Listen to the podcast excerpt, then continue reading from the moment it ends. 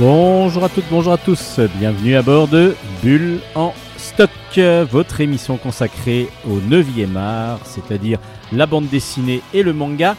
C'est Steven au micro et nous sommes ensemble pour plus d'une heure afin de vous présenter des univers graphiques que nous aimons découvrir et surtout partager avec vous. Alors, d'habitude, vous entendez euh, Bulle en stock cité euh, par deux personnes, c'est-à-dire qu'il y a Hélène d'habitude avec moi mais pour des questions techniques. Et puis comme a, le studio est dans un collège et donc on n'a pas pu enregistrer dans le collège cette semaine. Et puis pendant les vacances, ça va être un peu pareil. On va être à distance pour cette semaine. Et les semaines futures, dans les deux prochaines semaines. Donc euh, Bulle en stock continuera, mais par contre à distance. Donc vous aurez toujours votre chronique manga par Hélène. Aujourd'hui, pas de chronique manga par Luna, mais elle reviendra très vite la semaine prochaine. Et puis évidemment, j'ai beaucoup beaucoup de BD à vous présenter de tous les styles en espérant que tout ce qu'on va vous présenter va vous permettre de faire vos choix d'achat pour les, vos prochaines lectures. En tout cas, il y a beaucoup de choses qui sortent. Donc euh, j'espère que on va être assez précis et assez euh, large dans nos choix, en tout cas dans ce qu'on vous propose pour que vous puissiez trouver votre bonheur. Allez donc Bulle en stock, c'est parti pour aujourd'hui. On commence toujours comme à notre habitude par la chronique d'Hélène. Allez, bonne émission à toutes et à tous.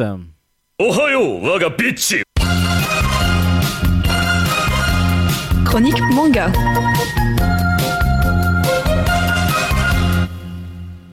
Bonjour à tous et bienvenue dans la chronique manga de Bulle en stock.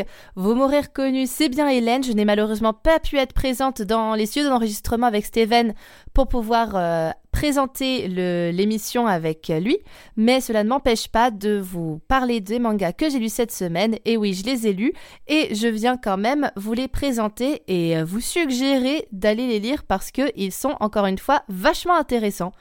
Je viens cette semaine avec trois mangas, dont deux qui viennent, disons, d'une même série. Ils sont tirés euh, de la même série de light novel.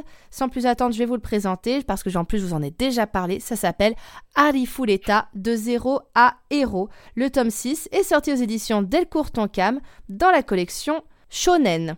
Pour un petit rappel de quoi nous parle Arifuleta de zéro à héros. C'est un manga qui euh, met en scène un jeune homme qui s'appelle Hajime Nagumo, qui est à la base un lycéen euh, tout à fait normal, si ce n'est que le pauvre se fait quelque peu euh, harcelé par les autres personnes de sa classe pour la simple et bonne raison qu'il s'entend très bien avec la fille la plus populaire de la classe qui s'appelle Kaori. Et un jour, un matin, alors que tout se passait normalement, disons, pour, ces, pour ces chers lycéens, toute la classe ainsi que le professeur a été euh, transporté ou plutôt téléporté dans un autre monde, un monde fantastique. Et lorsqu'ils ont été téléportés, ils ont chacun obtenu des pouvoirs plus ou moins puissants avec des statistiques plus ou moins élevées. Vous l'aurez deviné pour ceux qui suivent régulièrement l'émission, nous avons affaire là à un manga de type isekai, c'est-à-dire des personnes qui vivent dans notre monde qui sont envoyées dans euh, un monde un peu euh, d'un style héroïque fantasy. Je vous en ai déjà présenté plein des isekai. J'ai beaucoup de mal à me lasser de ce format personnellement. Et euh, c'est très en vogue en ce moment au Japon. Donc euh, ça n'arrête pas, ça n'arrête pas. Et encore une fois, on a donc ce, euh, ce manga qui fait suite à ce, à ce style-là. Du coup, Hajime, il est envoyé dans ce monde fantastique avec ses camarades de classe, sauf qu'absolument tout le monde, dont la prof, euh, obtient des caractéristiques incroyables, super élevées, dignes de grands héros. Sauf Hajime qui se retrouve avec des caractéristiques euh, moyennes, voire médiocres, avec le seul, euh, pour seul pouvoir celui de transmuter des matériaux. C'est-à-dire, en fait, c'est les compétences que n'importe quel forgeron ou artisan a. Mais sinon, rien de bien folichon quand il, quand il faut se battre, par exemple, contre des monstres. Or, s'ils ont été téléportés dans ce monde, c'est bien parce qu'ils ont été désignés pour être les héros, les élus, les élus, pardon, qui seraient capables de sauver du coup le royaume dans lequel ils ont été appelés. Le pauvre euh, Hajime s'est euh, retrouvé dans un donjon avec ses camarades de classe qui l'ont laissé pour mort et qui l'ont abandonné à son triste sort dans un donjon qui était plus difficile que prévu. Seulement, forcément il n'y aurait pas de manga, euh, Hajime a survécu et a redoublé d'efforts pour euh, devenir de plus en plus puissant et son objectif c'est de réussir à rentrer coûte que coûte dans son monde à lui, dans notre monde, c'est-à-dire le monde des humains. Et il va tout faire pour y arriver. Il va devenir de plus en plus fort en survivant tant bien que mal dans ce qu'on peut appeler ce labyrinthe, le donjon dans lequel il a atterri, c'est une espèce de labyrinthe, et là-dedans, il va rencontrer une jeune vampire qui va complètement changer son destin, une jeune vampire du nom de Yue. Je vous ai fait euh, un petit, disons, euh, récapitulatif du tome 1 dans, ce, dans cette présentation, et là, donc, euh, devant moi, j'ai le tome 6. Et croyez-moi qu'il s'en est passé des choses entre ce tome 1 et le tome 6. Mais je ne suis pas là pour vous les raconter, je ne vais pas le faire, ça n'aurait aucun intérêt. Je suis là plutôt pour vous inviter à les lire, d'autant que de ce que j'ai lu moi, personnellement, j'aime beaucoup. Je trouve ça très intéressant, assez original et intéressant. Beaucoup d'humour. Et si vous aimez les isekai, je pense que Alifuleta de Zero à Hero est un manga qui peut vous plaire. La seule chose que je vais vous dire par rapport à ce tome 6, c'est qu'il y a eu beaucoup d'évolutions pour Hajime, euh, que ce soit d'un point de vue personnel ou alors euh, d'un point de vue de son aventure. Déjà, il n'est plus seul avec Yue la vampire, il, a, il est désormais entouré de deux autres, euh, personnes, une femme dragon et une femme lapine. Oui, il est entouré de filles, hein, toutes plus belles les unes que les autres. C'est peut-être, entre guillemets, le seul reproche, entre guillemets, que je pourrais faire à ce manga mais et encore en vrai, je trouve ça plutôt amusant.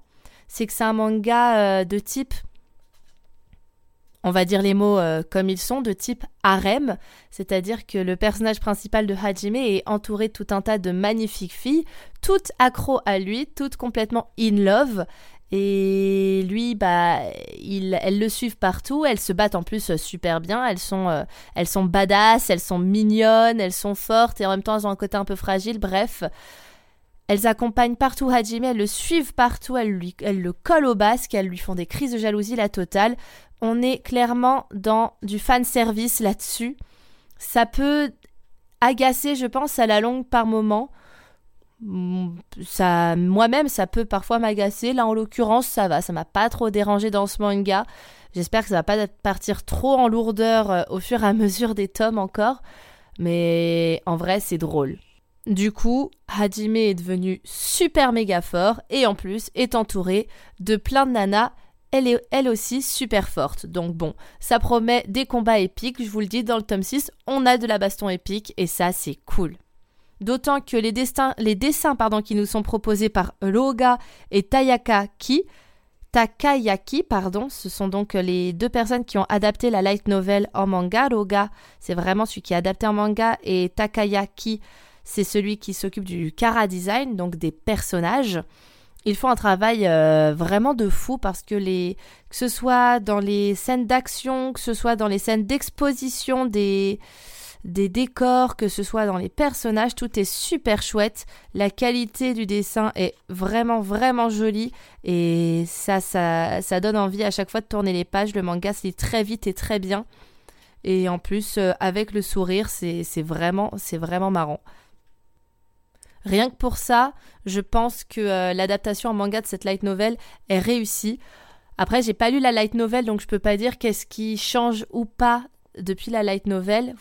Pour rappel, une light novel, c'est tout simplement un roman euh, japonais, souvent euh, sous forme de série, et en règle générale, euh, qui a pour public visé les grands ados, les jeunes adultes, disons 15-35 ans, disons à peu près, le, le public visé des light novels, pour faire large. Je pense que si je voulais être plus précis, je dirais 15-25, mais à mon avis, plus le temps passe et plus le public, entre guillemets, vieillit. Que ce soit au Japon ou ailleurs d'ailleurs. Voilà, je pense que j'ai à peu près tout dit sur Alifuleta de 0 à héros pour euh, le tome 6. Donc euh, sans transition, je vais vous parler de l'autre manga de cette même série, un autre Alifuleta, mais cette fois on a Alifuleta Origin, qui lui aussi est donc tiré de l'œuvre originale de light novel de... Euh, ah j'ai oublié de vous dire le nom de l'auteur, c'est Ryo Shirakome. Je sais que beaucoup ne retiendront pas ce nom, mais voilà. C'est euh, lui l'auteur euh, de, la série de light novel à la base. C'est hum, toujours Takayaki qui s'occupe du Kara Design pour Alifuleta Origin, mais cette fois-ci le manga, euh, la, pardon, excusez-moi. L'adaptation en manga n'est plus dirigée par Loga, mais par Ataru Kamichi. Cependant, en France en tout cas, nous sommes toujours aux éditions Delcourt Tonkam, toujours dans la collection Shonen. Donc le public pour euh, les deux séries est le même. Comme on peut facilement le deviner par le titre de ce manga, Alifuleta Origin se passe avant Alifuleta de Zero à Hero et nous raconte, euh, nous raconte les aventures d'un autre groupe, disons, un certain Oscar qui va rencontrer une certaine Milady, ou pardon, Milady plutôt, pardon, la force de parler à la japonaise, euh. J'en manque les expressions anglaises parce qu'on devine que du coup c'est un nom à consonance anglaise que cette jeune fille a. Donc Oscar et Milady vont se rencontrer et vont euh, commencer, peut-être, peut-être pas, entamer euh, une aventure ensemble. C'est encore un petit peu flou pour le moment dans ce tome 1, mais euh, bon, on devine que forcément ils vont finir par, par devenir coéquipiers parce que sinon il n'y aura pas d'histoire. Ça se passe donc bien avant l'état de Zéro à Héros. On n'est pas du tout dans la même, on la même époque. Il semblerait, je pas envie de vous dire de bêtises, mais il semblerait que ce soit une, je crois une cinquantaine d'années avant à peu près, parce qu'ils ils entendent parler de certains héros qui devraient venir sauver, euh, sauver justement leur monde.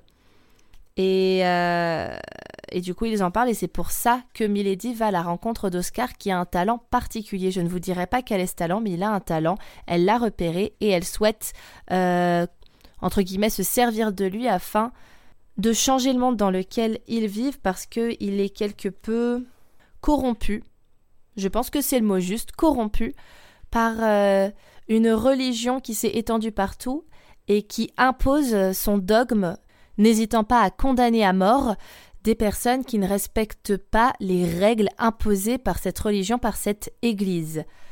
Église qui prône notamment une discrimination envers les, les hommes bêtes, je crois qu'ils sont appelés ainsi, c'est-à-dire des, on devine facilement, des, des humains qui ont des, qui, ont, qui sont moitié humains, moitié animaux, comme euh, bah, je vous ai déjà parlé par exemple des kitsune, qui sont des hommes ou des femmes renards avec des oreilles de renard et des queues et une queue de renard. Bah, du coup, ces hommes bêtes dans l'univers de Alifoleta sont discriminés avec même un objectif d'extermination totale des espèces non humaines. Donc pour vous dire que c'est pas très très joyeux. Dans Alifuleta de Zéro à Héros, je l'ai moins ressenti dans ce que j'ai lu, mais alors là, dans Alifuleta Origin, on est en plein dans ce débat-là, et Milady aimerait se battre contre, contre ces horreurs, et c'est pour ça qu'elle a envie d'embarquer Oscar avec elle. Je vais pas vous en dire plus parce que ça vous gâcherait le plaisir de lecture. En tout cas, ce que je peux vous dire, c'est qu'on apprend plein de choses sur l'univers d'Alifuleta, et ça, c'est vachement intéressant, parce que avoir un point de vue qui est beaucoup plus ancien que le manga euh, que je qu'on lit à la base, ça permet de mieux placer dans leur contexte les personnages, les villes, les endroits où, ils évoluent, etc. Et même les relations entre les différents personnages, et tout prend un sens finalement. Et rien qu'en un seul tome de Alifuleta Origin, j'ai réussi à donner un sens à certaines informations que j'avais eues sans trop comprendre dans les, dans les tomes de Alifuleta de Zéro à Héros. Le style de dessin est légèrement différent euh, malgré le fait que ce soit toujours euh, donc euh, Takayaki qui soit au Kara Design. Mais ça, ça, reste léger, un peu plus sombre peut-être, je dirais que, l'univers est un peu plus sombre que Alifuleta de Zero Aero, bien que le tome 1 de euh, était déjà un peu sombre par moment, mais est parfois un peu plus guiré. Là, je, l'ai trouvé un, je, je lui ai trouvé un côté peut-être pas plus adulte, parce que ce serait de l'abus de langage de dire ça, mais un peu plus mature parfois dans certains propos. Et, et c'est plutôt sympa d'avoir cette approche-là dans ce, dans ce monde. Les dessins fonctionnent à merveille et je suis très curieuse de voir ce que ça va donner par la suite. Je vous redonne donc les références des deux mangas, je vous ai présenté Alifuleta de Zero à Hero le tome 6 et Alifuleta Origin le tome 1. Les deux sont aux éditions Delcourt en Cam dans la collection Shonen.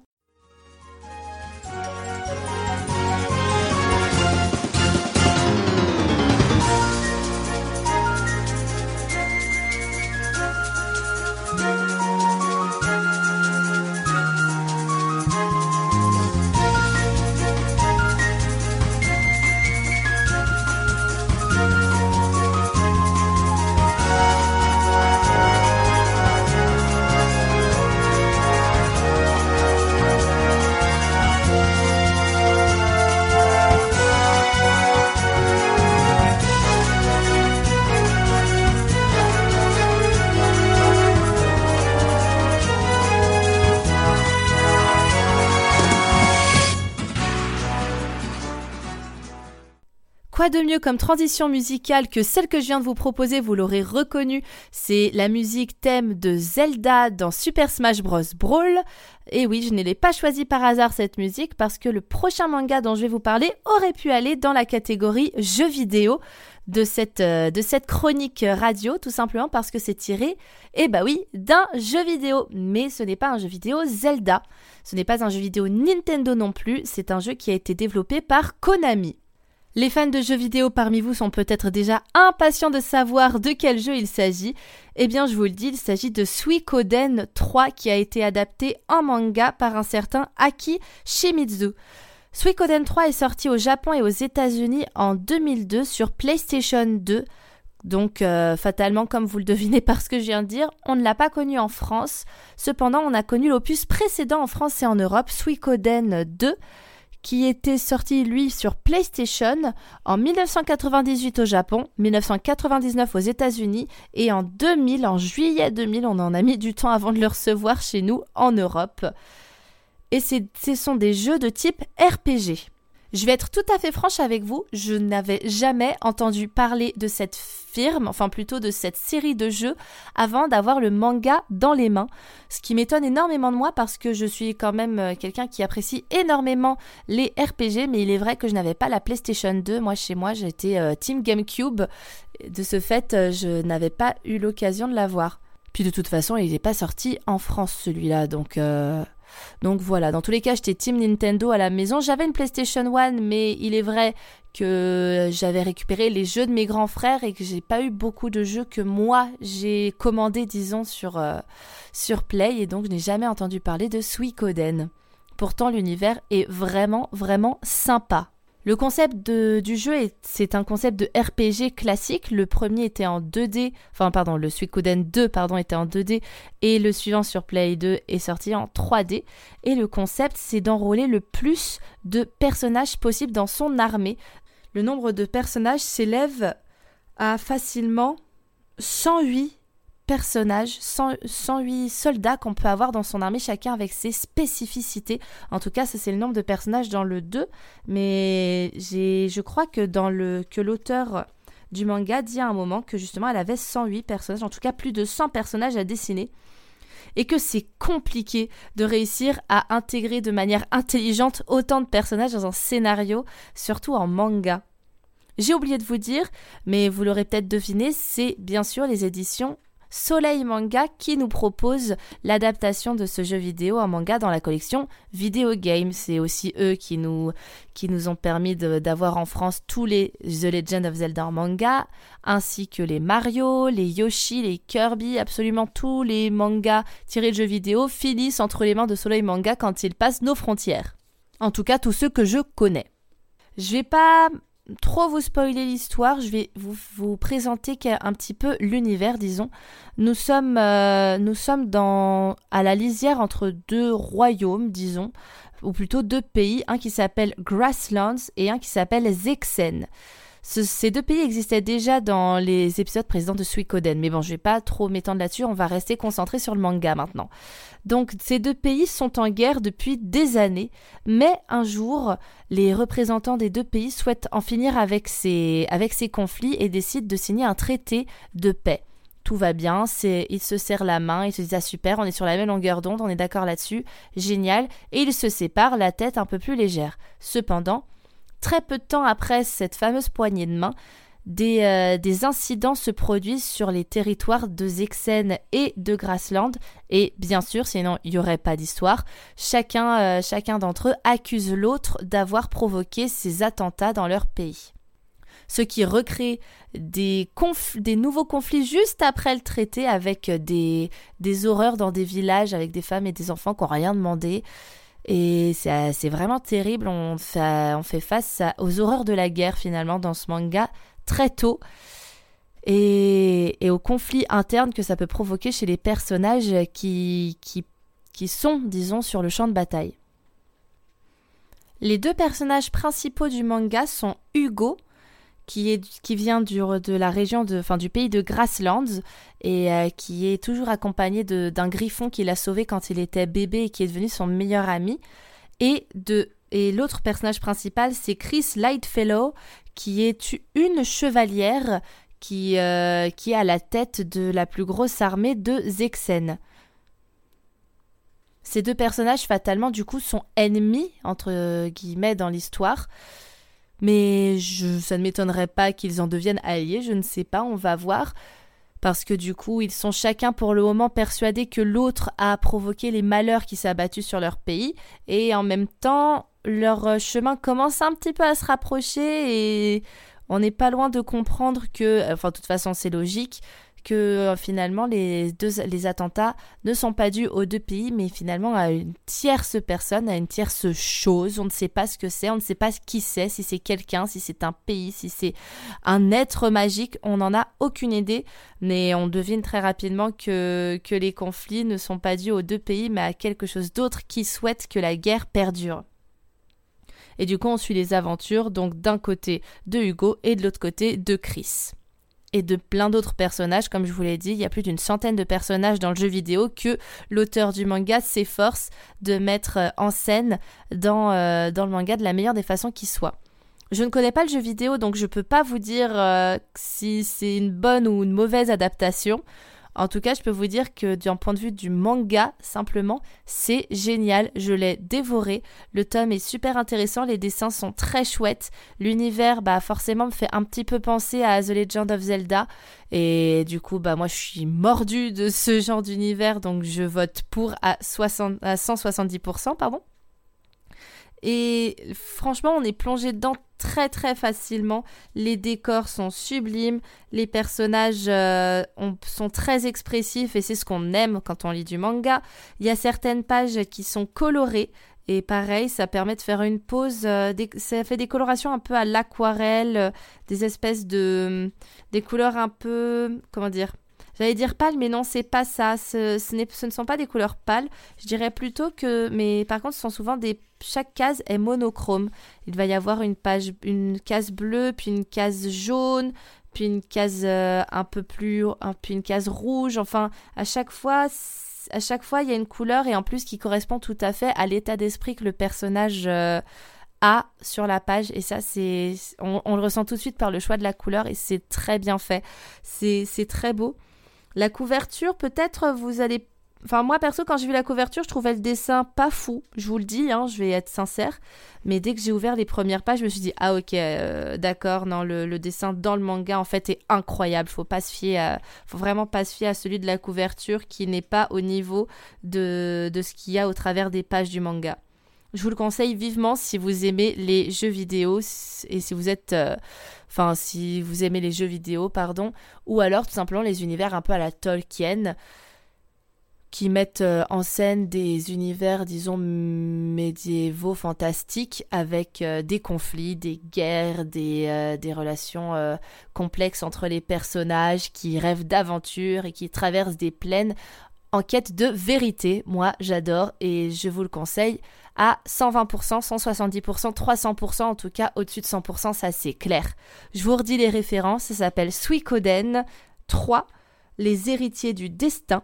Ça a été adapté en manga par Aki Shimizu et le tome 1 est aux éditions Soleil Manga. C'est tout pour moi aujourd'hui, j'espère que ma chronique vous a plu. Je suis un petit peu désolée, j'ai quelquefois perdu mes mots, je suis un peu fatiguée ce soir, mais euh, je reviendrai beaucoup plus en forme euh, la semaine prochaine avec une chronique qui j'espère vous plaira tout autant.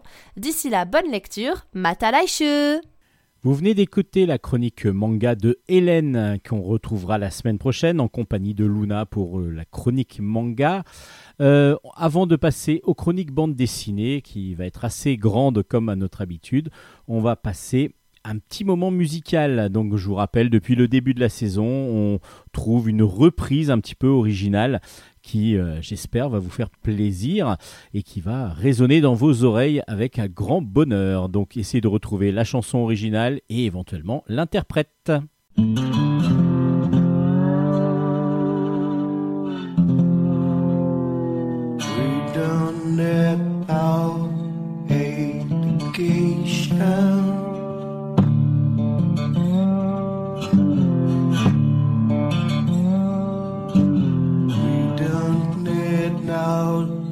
God's control.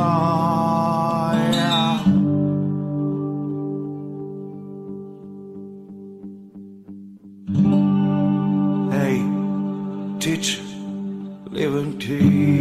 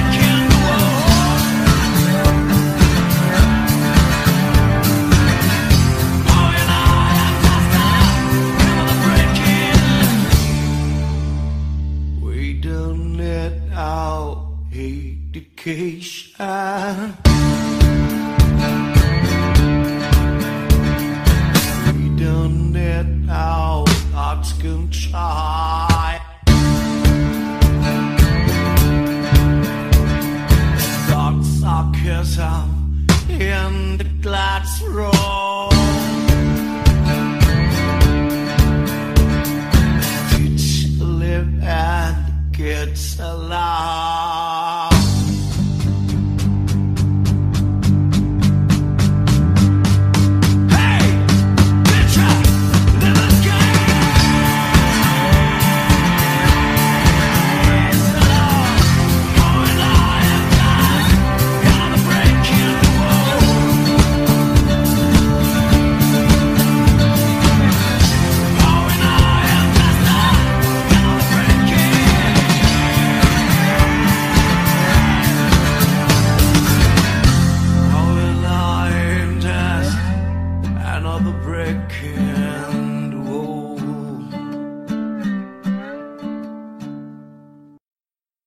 Vous venez d'écouter une reprise originale, très originale je trouve, et très très agréable à écouter de Another Break in the Wall, évidemment de, The- Pink Floyd, euh, et c'est chanté par Will Barber, à découvrir sur Internet par exemple. Allez, on passe maintenant aux rubriques bande dessinée de l'émission. Chronique bande dessinée. On commence ces chroniques BD avec un roman graphique qui s'appelle Un pays dans le ciel. C'est de Hayat Fayez au scénario, Charlotte Melly au dessin et c'est aux éditions Delcourt dans la collection Ancrage. Alors c'est un ouvrage qui va nous parler d'un thème qui est très important et très lourd en même temps et en même temps aussi qu'on ne connaît pas obligatoirement beaucoup, en tout cas en profondeur, sauf si bien sûr on y a été confronté c'est le problème d'exil et surtout d'exilés qui demandent donc des gens qui ont quitté leur pays pour euh, des fois des raisons bah, de politique, raisons de guerre, une raison où ils ont été chassés tout simplement de leur pays et viennent se réfugier donc euh, en France en particulier, mais dans d'autres pays aussi d'Europe. euh, pour essayer de trouver bah, le refuge dont ils méritent et qu'ils méritent la plupart de pour tout le monde. À part que c'est pas obligatoirement aussi facile que ça. ça on le dit très, facilement à, l'oral, mais pour autant, dans la réalité, c'est complètement différent. Et donc, Un pays dans le ciel nous raconte toutes ces plusieurs aventures, plusieurs histoires de personnes comme ça qui ont eu des démêlés avec la- l'administration pour pouvoir enfin être reconnus comme exilés et pouvoir enfin arriver dans un autre pays qui allait les accueillir ce qu'on appelle les entre-deux territoires. Ils sont entre les deux, donc ils vont, aller souvent dans des endroits où ils sont enfermés en attendant que leur papier puisse être euh, validé et qu'ils puissent euh, retrouver une sorte de liberté dans le nouveau pays, le pays qui va les accueillir. En tout cas, c'est ce qu'ils espèrent évidemment. C'est un récit fort, des récits forts, parce qu'il y a plusieurs, euh, il y a plusieurs histoires. En fin de compte, c'est un écrivain qui reçoit une étudiante. euh, qui, va accueillir une étudiante dans, son logement euh, et qui euh, va lui louer une chambre du coup et qui va commencer à, lui expliquer et raconter justement différentes histoires qui ont pu lui arriver ou qu'il a vues.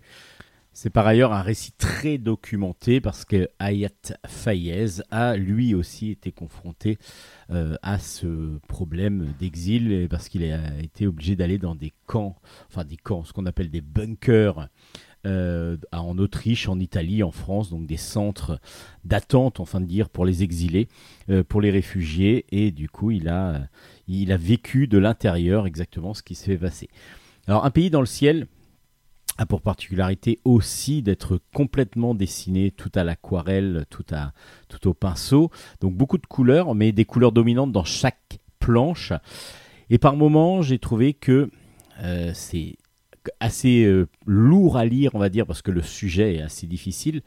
Euh, pas, oui, et assez pas complexe, mais en tout cas, voilà, il y a beaucoup de choses à, à expliciter. Et des fois, le, le dessin, ben, comme il y a beaucoup de choses, les cases sont assez remplies et les planches sont assez remplies. Et des fois, j'ai eu l'impression d'être un peu submergé par moments par euh, des par de, le poids un petit peu des planches. Alors c'est un peu bizarre comme sensation, mais euh, du coup, euh, voilà, le, propos est très intéressant, le dessin par lui-même est d'une extrême douceur par moment et parfois un petit peu surchargé. Enfin, c'est voilà, c'est une, une ambiguïté des fois dans ma lecture qui m'a paru un peu bizarre, mais en tout cas, le propos est très très intéressant. Et même le graphisme est beau. Et du coup euh, c'était peut-être l'impression d'avoir un graphisme qui con, qui convenait pas ou qui que je n'avais pas l'habitude de voir pour ce type de récit. Donc plus euh, plus euh, roman graphique euh, qui euh, qui nous explique et qui dit très didactique d'un côté mais avec un dessin très léger qui fait beaucoup penser à la peinture. Donc du coup c'est vrai que c'est peut-être le la confrontation entre ces deux qui, qui m'a pas perturbé, mais si peut-être un petit peu perturbé. C'est peut-être pour ça que j'ai un petit regret peut-être de- dans- ma lecture. Un pays sans, dans le ciel, à vous de vous faire votre opinion sur cet album. Je vous avais présenté le premier tome et j'étais même, on avait même fait mieux. Il y a le dessinateur Olivier Martin qui avait été l'invité de Bulle en stock pour nous présenter La guerre invisible, tome 1. Et là, le tome 2 est sorti. C'est toujours aux éditions Rue de Sèvres. C'est de Franck Giroud euh, et euh, secondé du coup par Laurent Galandon parce que Franck Giroud est décédé euh, lors de la conception du premier album et Laurent Galandon hein, lui avait promis de continuer la série qui sera en- normalement en trois tomes de La guerre invisible et là le, donc, le tome 2 est sorti aux éditions Rue de Sèvres et c'est une tuerie. Alors déjà graphiquement le dessin réaliste, enfin semi-réaliste d'Olivier Martin fait merveille. Les planches sont d'une beauté euh, terrible. Euh, je trouve que voilà les personnages, euh, on les avait déjà bien bien visuellement et magnifiquement mis en scène dans le premier tome. Dans le deuxième, c'est encore j'ai encore préféré le deuxième graphiquement. C'est impressionnant de maîtrise et vraiment les planches sont superbes. Et puis l'histoire, l'histoire est hallucinante. Moi, je m'attendais vraiment pas à ça. Je vais pas trop vous en dire. Je vais pas trop vous en dire. Je vais juste vous rappeler un petit peu le, contexte du premier, euh, du premier où on avait deux euh, agents de la CIA qui euh, étaient à la recherche d'un réfugié nazi qui était parti en Égypte, qui était un scientifique nazi qui avait donc fui après la fin de la guerre donc en Égypte. Et les, agents de la CIA étaient chargés par les États-Unis de récupérer cet euh, agent, ce scientifique, pour pouvoir aller boss- euh, bosser et travailler donc avec Von Braun sur les nouvelles fusées euh, américaines, parce que Von Braun avait créé les fusées euh, V1 et V2 pour les, pour les, pour les nazis. Et donc ce côté scientifique intéressait grandement les États-Unis. Et ça a même, on voit historiquement que ça, ça a bien fonctionné pour, pour ça. Donc, dans le premier tome, on voyait comment ces deux agents de la CIA utilisaient un enfant pour prendre contact avec ce scientifique qui se cachait, mais avec son fils, ce qui fait que l'amitié qu'avaient entretenu les deux enfants euh, avait, euh, avait, comment dire, avait pu permettre la rencontre entre ces agents, les- ces agents de la CIA et cet homme donc, euh, qui fuyait. Dans le deuxième tome, on va voir que ça va beaucoup plus loin que ça. Parce que oui, euh, dans le premier tome, euh, il y avait bien eu ce contact, euh, les Américains avaient donc réussi un petit peu leur pari. À part que dans le premier tome, dans le deuxième tome, on va comprendre que peut-être tout ce qu'ils ont vécu était peut-être fomenté par les Russes. Alors je vous en dis pas trop. Je vous en dis pas trop parce que justement, j'ai pas du tout, du tout, du tout envie de spoiler. C'est juste que c'est, il y a un gros rebondissement dès le début en fin de compte parce qu'on comprend pas. Alors justement, c'est ce qui est très intéressant dans l'album, c'est que moi j'avais pas compris au début. Je me dis mais attendez, ils refont une histoire avec des personnages qui, étaient donc dans le premier tome, mais pas, euh, c'est pas les mêmes protagonistes en face. Et puis petit à petit, ça va se mettre en place. Et mais qu'est-ce que c'est intelligent? Qu'est-ce que c'est intelligemment fait? On n'est pas, on s'attend pas du tout à ça. Alors je vais pas trop, comme je vous disais, je vais pas trop vous en dire parce que du coup je vais spoiler complètement. Euh, lisez La guerre invisible. Lisez juste La guerre invisible, c'est d'une écriture efficace au, à souhait. Le dessin est superbe. Et les deux tomes, par contre, lisez les deux tomes. hein. Si vous lisez que le deuxième, vous allez rien comprendre, même si le deuxième pourrait se lire à part. Mais quand même, il y a des choses qui pourraient, euh, qu'il faut, il faut vraiment avoir compris dans le premier, parce que du coup, on va avoir un petit peu les coulisses de ce qui s'est passé dans le premier tome. Je vous en dis pas trop, parce que du coup, comme je vous dis, j'ai pas du tout envie de spoiler. Euh, Dites-vous juste que vous allez retrouver des protagonistes du premier, mais aussi d'autres que euh, qu'on va découvrir dans cette histoire qui va être beaucoup plus vaste que ce que l'on pense et qui va mettre en jeu beaucoup plus de choses et beaucoup plus de pays surtout. Ça s'appelle La guerre invisible. C'est une tuerie graphique, scénaristique, parce que c'est très très intelligemment euh, écrit, superbement bien dessiné. Le tome 2 est sorti aux éditions Rue de Sèvres et c'est une un gros gros gros coup de cœur de Bulle en stock. Et puis la fin d'une trilogie que pareil, je vous avais conseillé et que je vais vous recommander aussi grandement. Et je vais rien vous dire non plus euh, dans ce troisième tome. Troisième et dernier tome du dernier Atlas. C'est de Fabien Vellman et de Gwen de Bonneval au scénario. Hervé Tancrel et Fred, et Fred Blanchard au dessin. Euh, C'est aux éditions Dupuis.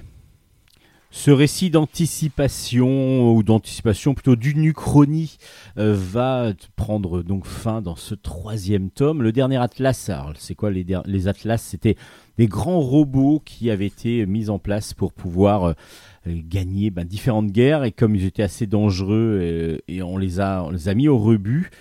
Et euh, justement, on va en avoir besoin parce qu'il y a l'humo, une sorte de d'entité euh, extraterrestre qui vient sur Terre, d'abord dans le désert euh, nord-africain, et du coup, il a fallu à une bande de d'anciens mercenaires et euh, d'anciens militaires d'aller rechercher ce dernier atlas. euh, donc un atlas qui était au rebut en Inde pour pouvoir le remettre en route, le restaurer pour pouvoir essayer de battre l'humo. Et justement, il s'est passé plein de choses et on avait surtout croisé plein plein de personnages différents. Une journaliste qui était tombée enceinte et qui avait accouché donc de, sa- fille, qui avait un signe distinctif qui apparemment était donc dû à la présence de cette, entité dans le désert. On avait un malfrat euh, qui était le bras droit d'un patron de la, de la pègre, qui euh, lui est un petit peu, ben voilà, avait euh, été commandité pour aller rechercher une pile atomique. Euh, et justement, les derniers atlas pouvaient, donc les atlas, les grands robots, avaient eux euh, été mus par, euh, grâce à une pile, à l'énergie de la pile atomique. Donc tous ces personnages-là, on les a côtoyés depuis le début dans, dans ce roman fleuve, épisode par épisode, chapitre par chapitre, et à chaque fois, on va suivre un personnage, on va revenir, on est vraiment sur de l'écriture qui peut paraître être un petit peu celle du roman, euh, mais plutôt des, nouvelles, enfin là, on, va nous donner du, pulp un petit peu, on va nous donner à chaque euh, chapitres, un petit peu de choses, mais pas sans aller trop loin. Et là, dans ce troisième tome, ça va conclure, on va avoir la, finalité de tout parce que euh, après la deuxième, euh, le deuxième album où il s'était passé comme une grosse catastrophe, il y a une catastrophe nucléaire, la France donc euh, se remet difficilement, c'est François Fillon qui est président de la République, donc comme quoi c'est bien une uchronie parce qu'autrement on aurait, on aurait pu être dans la réalité, mais c'est pas dans la réalité. Et là l'humo, donc toujours cette entité fait son retour, mais sur en France. Donc du coup, il va falloir de nouveau euh, remettre en route le George Sand, donc l'Atlas, euh, qui va devoir essayer de lutter. Et en même temps, il y a toujours ces enfants humeaux qui sont nés donc euh, à partir du moment où l'entité est arrivée, qui vont peut-être avoir un rôle à jouer. En tout cas, il y a plein de choses qui vont se passer encore. Je vous conseille juste de lire ces trois tomes qui sont d'une merveille graphique et scénaristique. Pareil, on est sur une écriture tellement intelligente et tellement prenante que l'on peut rien trop. Je peux pas trop vous en dire. Je vous voilà, je vous ai un petit peu englobé l'ensemble de l'histoire sans trop vous en révéler parce que c'est inintéressant de, de dévoiler trop les, de la personnalité de chaque personnage qui sont vraiment bien campés, superbement bien dessinés en plus avec un dessin semi-réaliste qui euh, vraiment est parfait avec des, des- des designs de Fred Blanchard euh, sur, euh, sur, tous les, sur tous les atlas et l'humo qui sont vraiment aussi impressionnants. C'est vraiment, vraiment, vraiment une bonne, une très bonne trilogie. C'est dense, il y a beaucoup de choses et en même temps ça se lit très facilement. C'est ce qui est très fort parce que du coup euh, on est pris dedans, tellement pris dedans qu'on est dans un très très bon polar thriller surnaturel. euh, on est dans une uchronie totale mais qui du coup bah, nous paraît complètement réaliste malgré le fait qu'il y ait quand même des extraterrestres et des, des, des choses qui se passent euh, avec des, des, gros robots géants qui, qui volent. tout ça, c'est complètement surréaliste et en même temps, on est tellement pris dans l'histoire que ça nous paraît totalement plausible.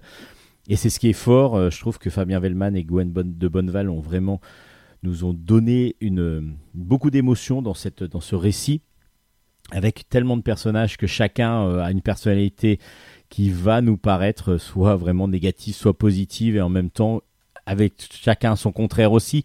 Il y a toujours du positif dans le négatif et inversement, et du coup, bah, chacun euh, va vraiment vivre cette aventure, bah, comme nous on va la vivre aussi, mais avec euh, autant euh, d'intensité que, les personnages. C'est vraiment une très grande réussite aux éditions Dupuis. Ça s'appelle Le Dernier Atlas, bah, c'est aussi une, euh, une trilogie que je vous recommande, que je vous conseille d'acheter. C'est vraiment une pure merveille graphiste, de graphisme, pardon, et une, intelligence aussi d'écriture. je dis aussi parce que l'album précédent, je vous avais déjà, je vous avais déjà dit ça, mais c'est vrai que on reconnaît les très très euh, bonnes séries à une créativité et avec une, écriture vraiment intelligente. Et là, c'est le cas dans le dernier Atlas. Le scénario est génial, le dessin fait merveille, c'est simple et très très efficace. C'est vraiment une excellente trilogie. Ça s'appelle donc Le Dernier Atlas aux éditions Dupuis.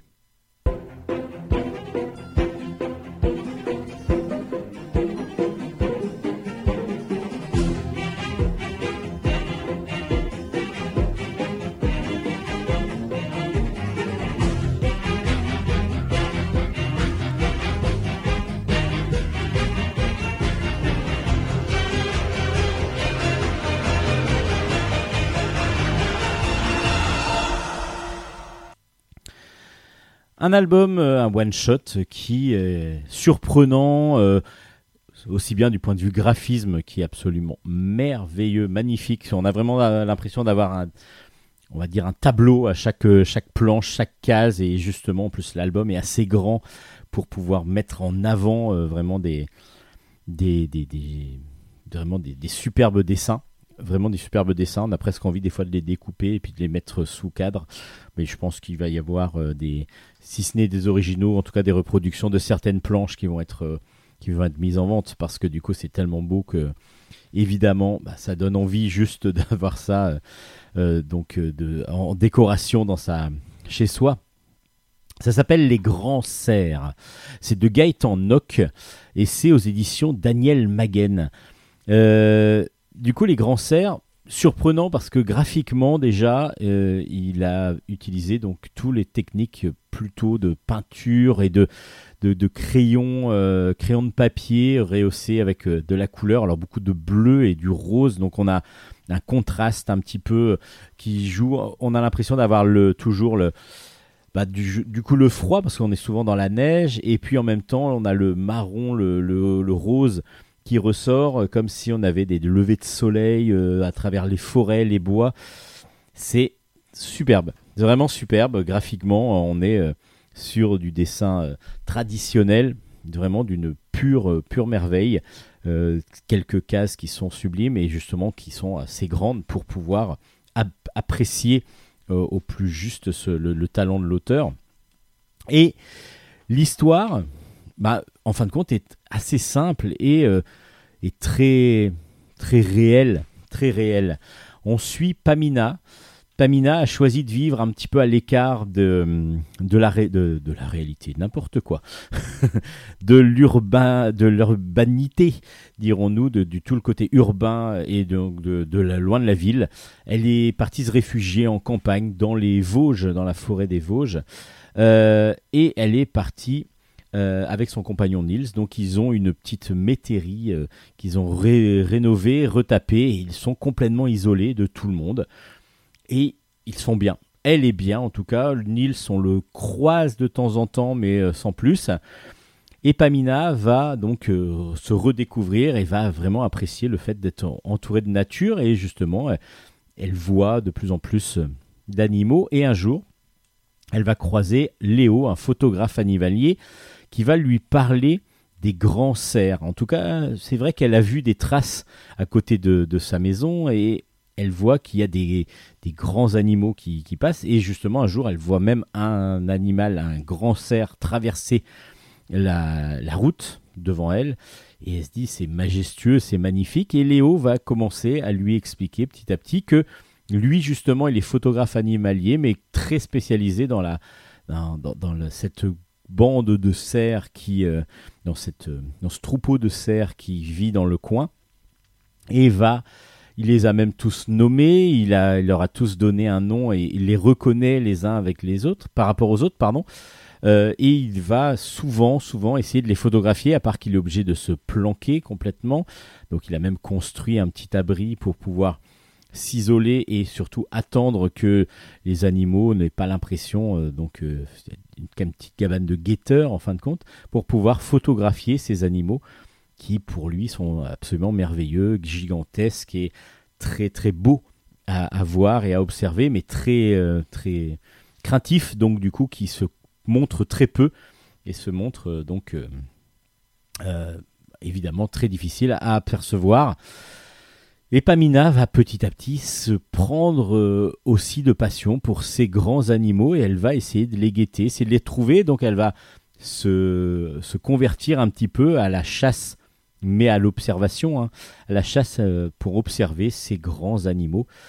Et elle va bah, peut-être découvrir euh, des choses. voilà, c'est il n'y a pas un grand suspense, même si la fin nous montre que l'homme est formé la plupart du temps d'une dualité assez grande, assez forte, euh, et des fois un petit peu décevant, oui, souvent décevant même.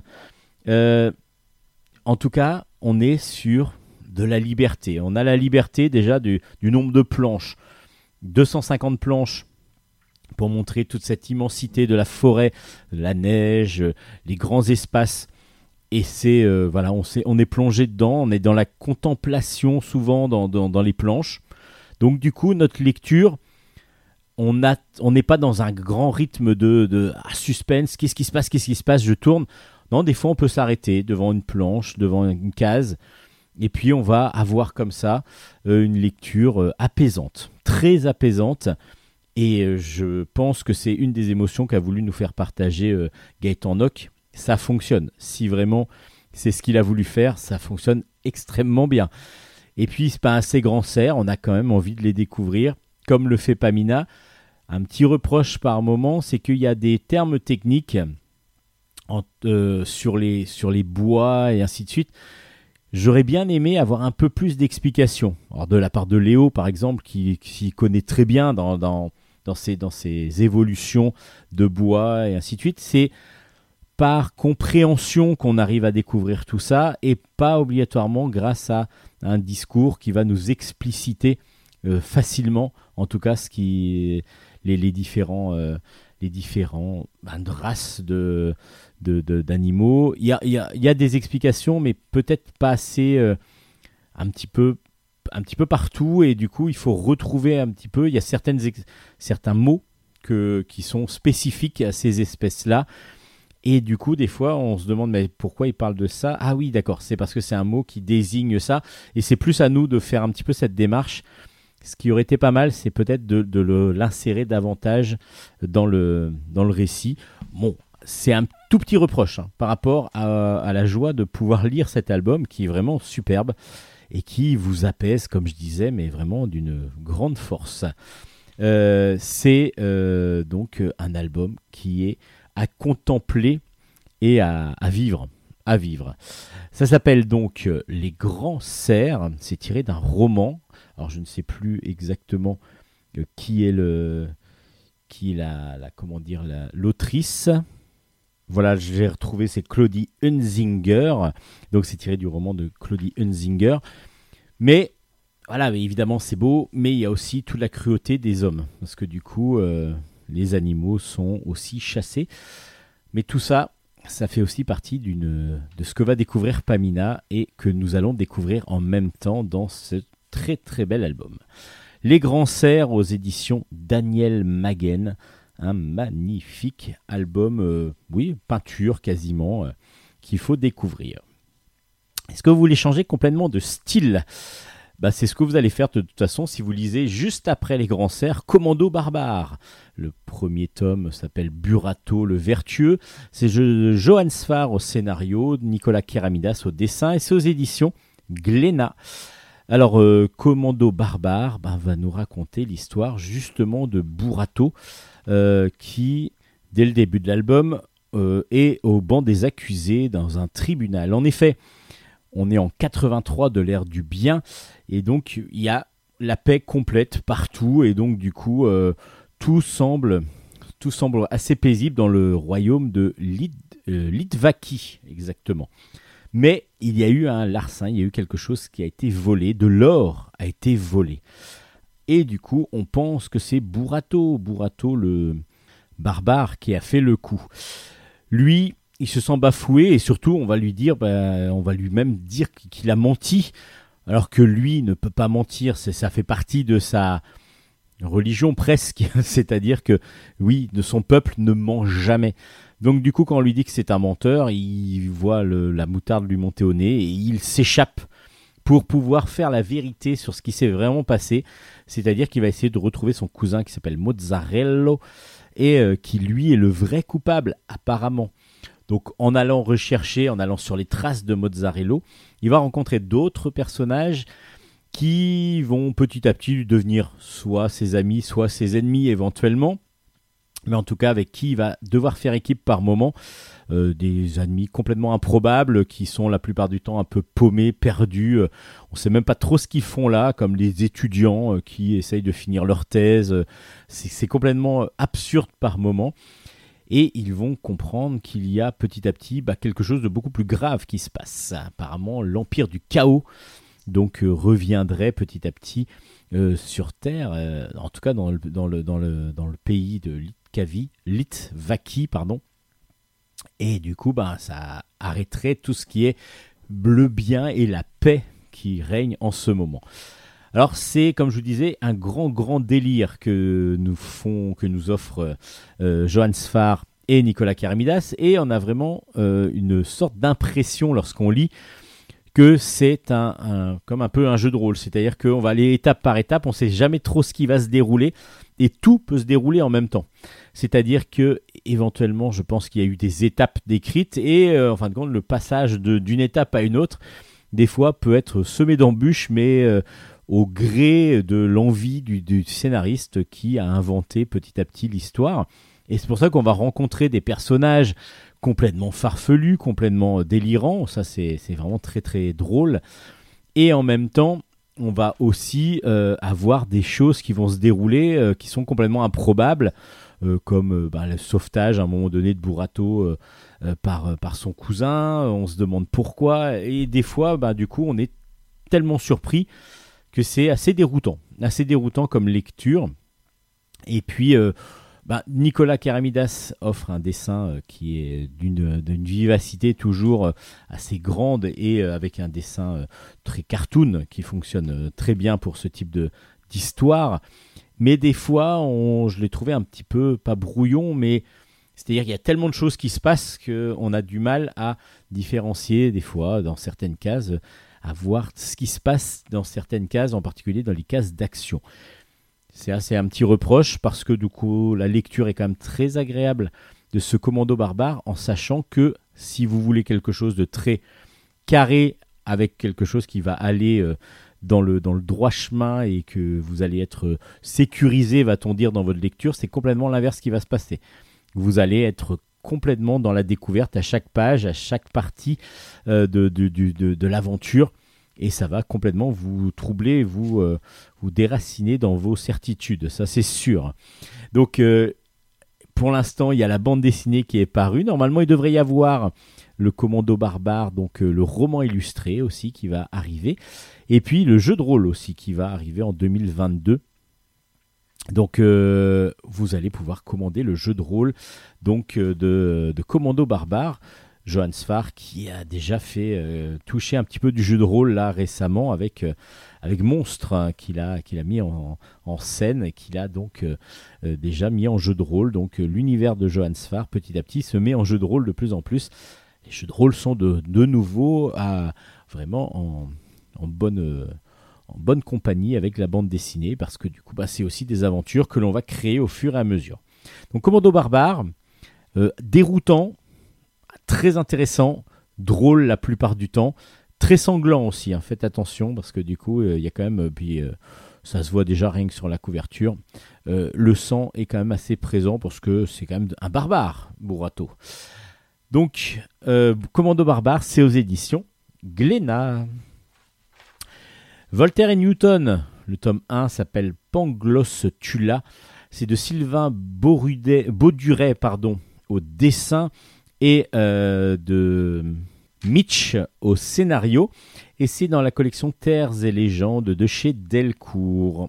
Alors là, pareil, j'ai été très surpris. Alors, agréablement surpris. Déjà, bon, graphiquement, on est sur quelque chose de magnifique avec des personnages donc qui sont des personnages historiques en plus parce qu'on va avoir le vrai Voltaire et le vrai Isaac Newton, mais qui sont avec des têtes d'animaux, bah, un petit peu comme dans Black Sad par exemple, ou dans euh, De Cap et de Croc, où on va avoir donc des, des animaux, en tout cas avec des têtes, des personnages avec des têtes d'animaux, et Voltaire justement c'est une sorte de cigogne, et, euh, et euh, Newton lui est un chien.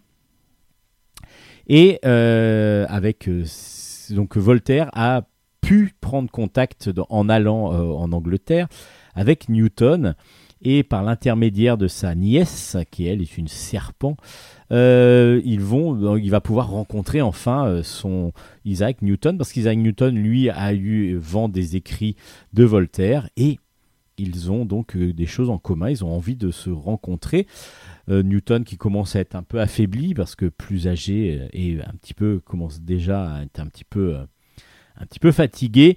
Et ils vont donc avoir un petit euh, ils vont se rencontrer au début de l'album et ils vont avoir une sorte de débat philosophique sur pour eux quelle serait la meilleure façon euh, de gouverner un pays.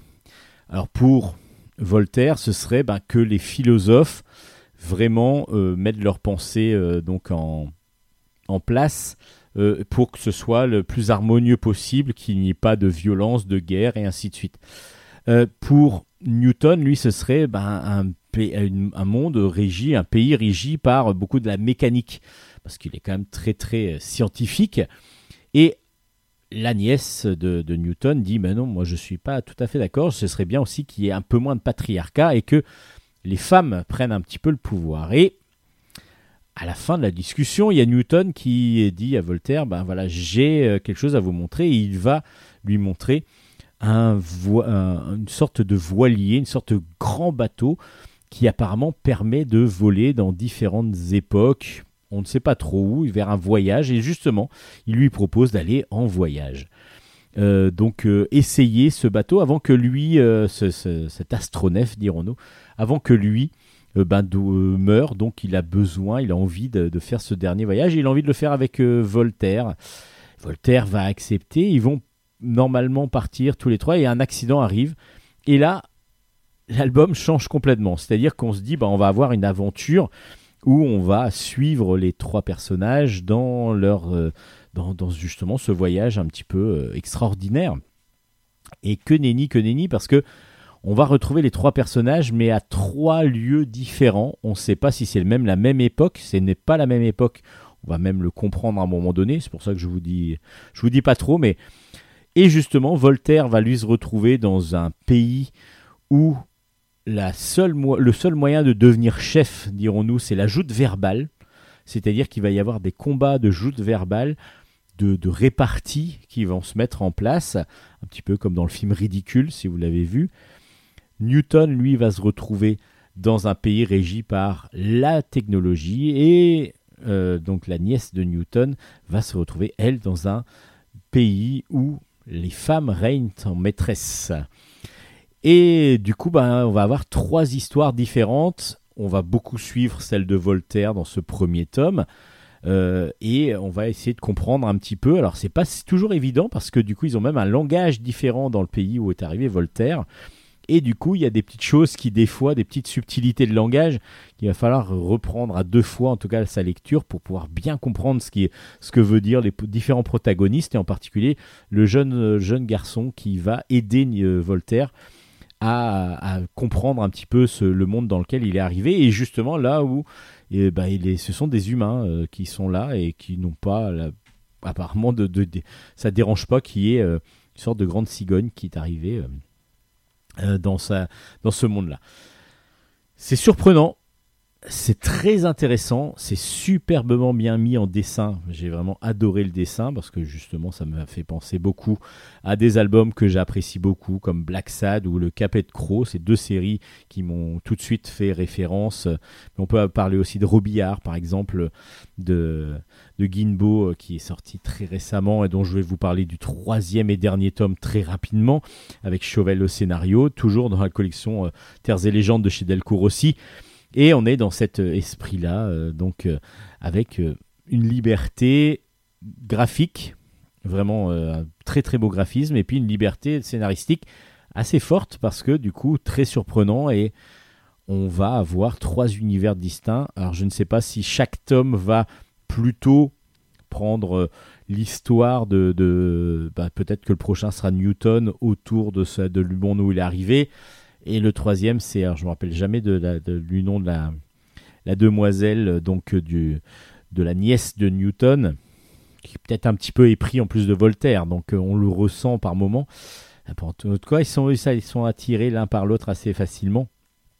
Et dans, dans chacun dans son monde, est-ce que chaque tome va vraiment être centré autour d'un des personnages? Là, on est plus sur Voltaire, mais on voit aussi les autres mais un petit peu moins. Donc c'est pour ça que je pense qu'on va avoir trois tomes distincts avec chacun son univers et l'évolution dans l'univers dans lequel il est arrivé. C'est en tout cas très original, je m'y attendais pas du tout. Alors je vous ai peut-être un petit peu spoilé ce qui va se passer, mais c'est au bout de la 5-6e page, hein. c'est pas non plus au ple- plein milieu de l'album. Après il y a beaucoup de choses qui se passent. Ça s'appelle Voltaire et Newton, le tome 1 est très original euh, et euh, vraiment donne envie de lire la suite. C'est aux éditions Delcourt, j'ai oublié de vous le dire.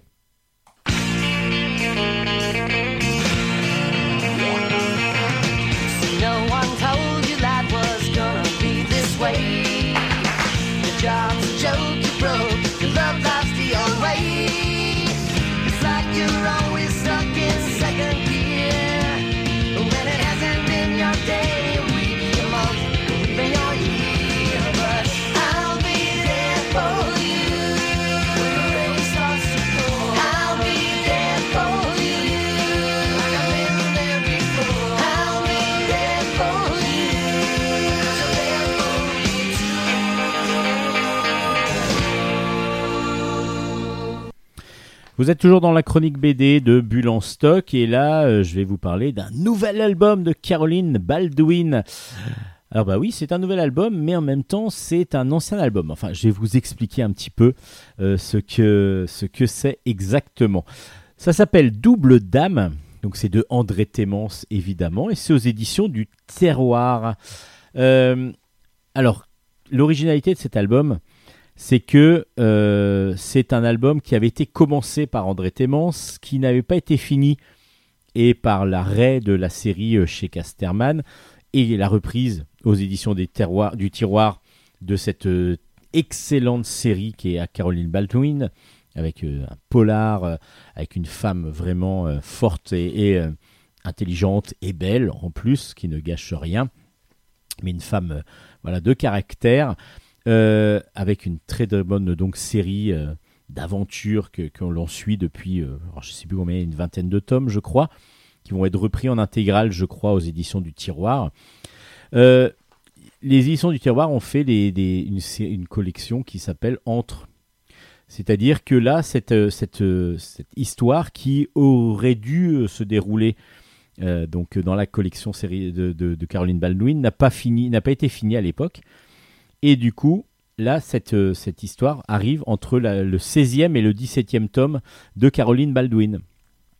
Mais du coup, bah, on va pouvoir l'intégrer, nous, dans la collection des, albums de Caroline Baldwin que l'on, a.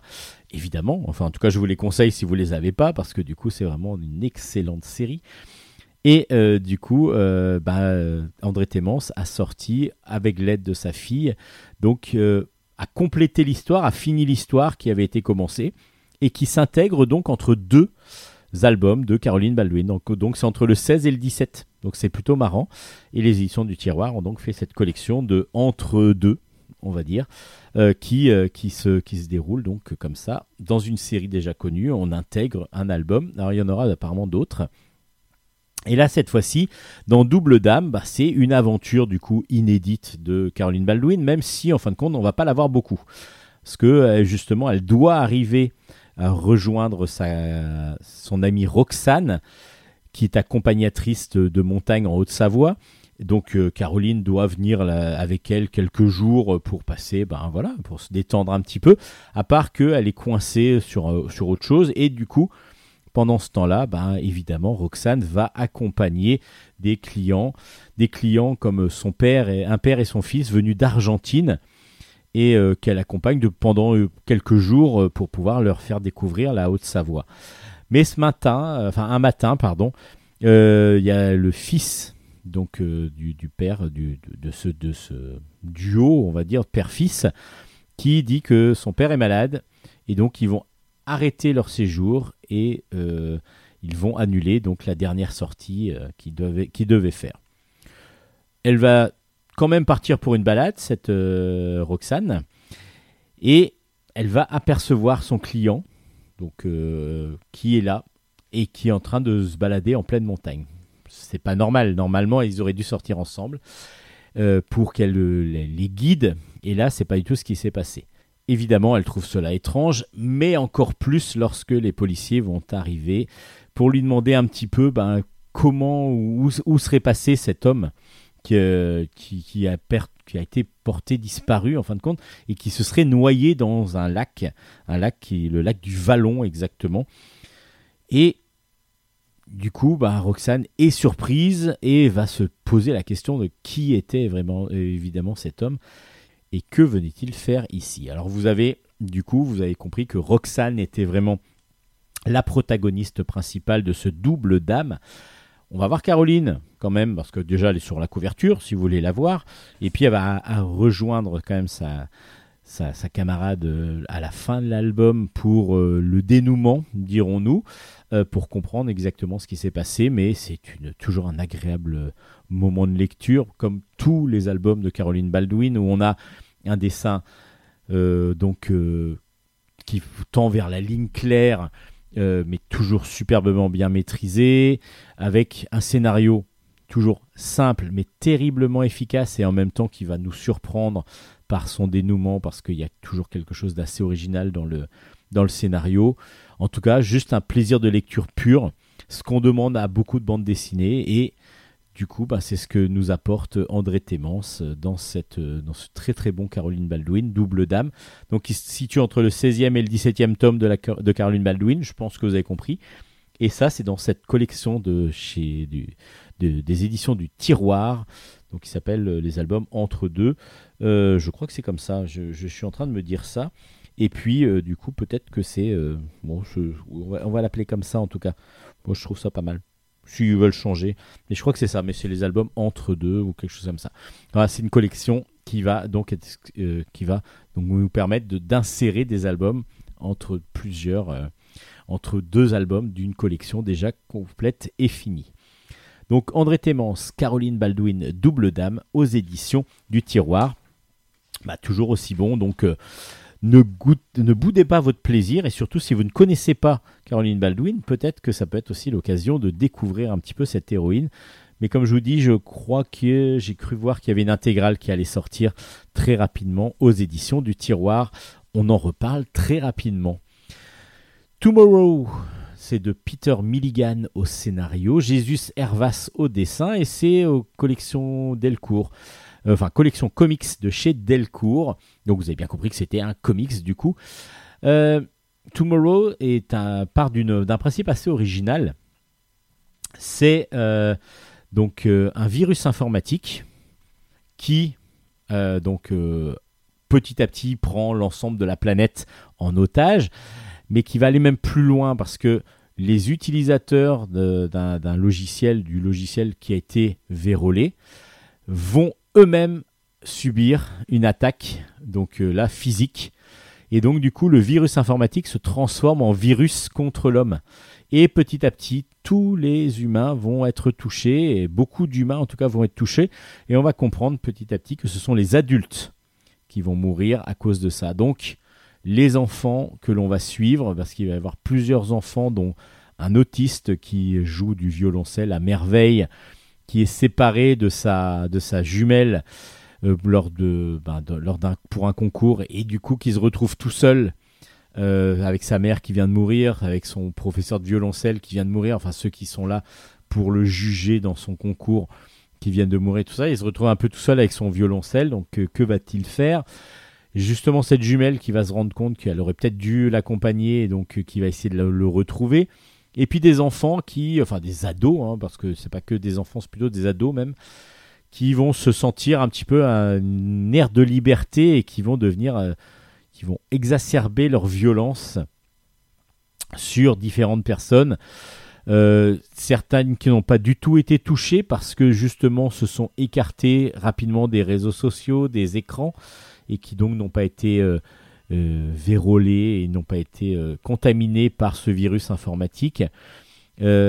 Et en particulier un policier qui va essayer de faire comprendre à tout le monde que du danger de ce virus avec un hacker avec un hacker russe qui lui est peut-être le dé- au démarrage de tout ce qui s'est passé. Enfin, il y a plein de choses qui se passent et donc plein de personnages que l'on suit avec euh, un grand plaisir parce que du coup j'ai trouvé très original le début de l'album avec ce principe de virus informatique qui peut devenir un virus contre l'humain. Et euh, voilà c'est vraiment très très bien fait. Le dessin euh, style comics fonctionne à merveille. C'est un one shot. Ça va assez vite. Il y a pas mal de violence en même temps à certains moments. Mais à vous de, de découvrir ce Tomorrow qui qui est assez original sur déjà le principe scénaristique. Moi, j'ai en tout cas ce que j'ai beaucoup apprécié. C'est donc aux éditions Delcourt, ça s'appelle Tomorrow.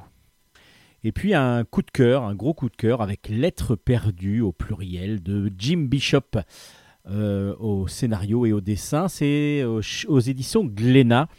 C'est un one-shot euh, de 200 pages, tout en couleur, vraiment, euh, avec des superbes couleurs et puis des dessins euh, très fins, très gracieux, très, très, très vraiment, euh, voilà. On, est dans, quelque chose un peu poétique par moment dans le dessin, je trouve.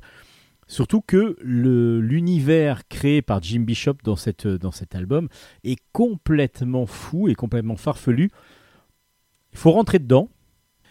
Mais une fois que vous y êtes, qu'est-ce que vous y êtes bien? On parle, on va suivre plutôt un jeune garçon euh, qui s'appelle Yod, du, du coup, qui vit dans un univers où tout est régi. Bah, il y a la mer partout, en fin de compte, quasiment. Et euh, il vit sur une île. Et il va aller jusqu'en ville. Parce que tous les jours, il y a un poisson qui vient. C'est le poisson facteur, c'est un poisson clown qui fait toujours la même vanne pour lui, qui lui demande Est-ce que tu as une lettre pour de ma maman pour moi? Et le poisson dit Ah oui, attends, euh, ah non, en fin de compte, c'était pas aujourd'hui. Et tous les jours, il fait la même vanne. C'est un poisson clown, donc euh, il, se trouve drôle. Et Yod, ben, il attend, il attend, il attend, et il va voir ses voisins qui, euh, qui sont très spéciaux. Je, les Dubois, je vous dis pas comment ils sont, parce que je vous laisse un peu de surprise. Il attend impatiemment du coup cette lettre et il se dit ben, la lettre doit être perdue. Donc qu'est-ce qu'il va faire?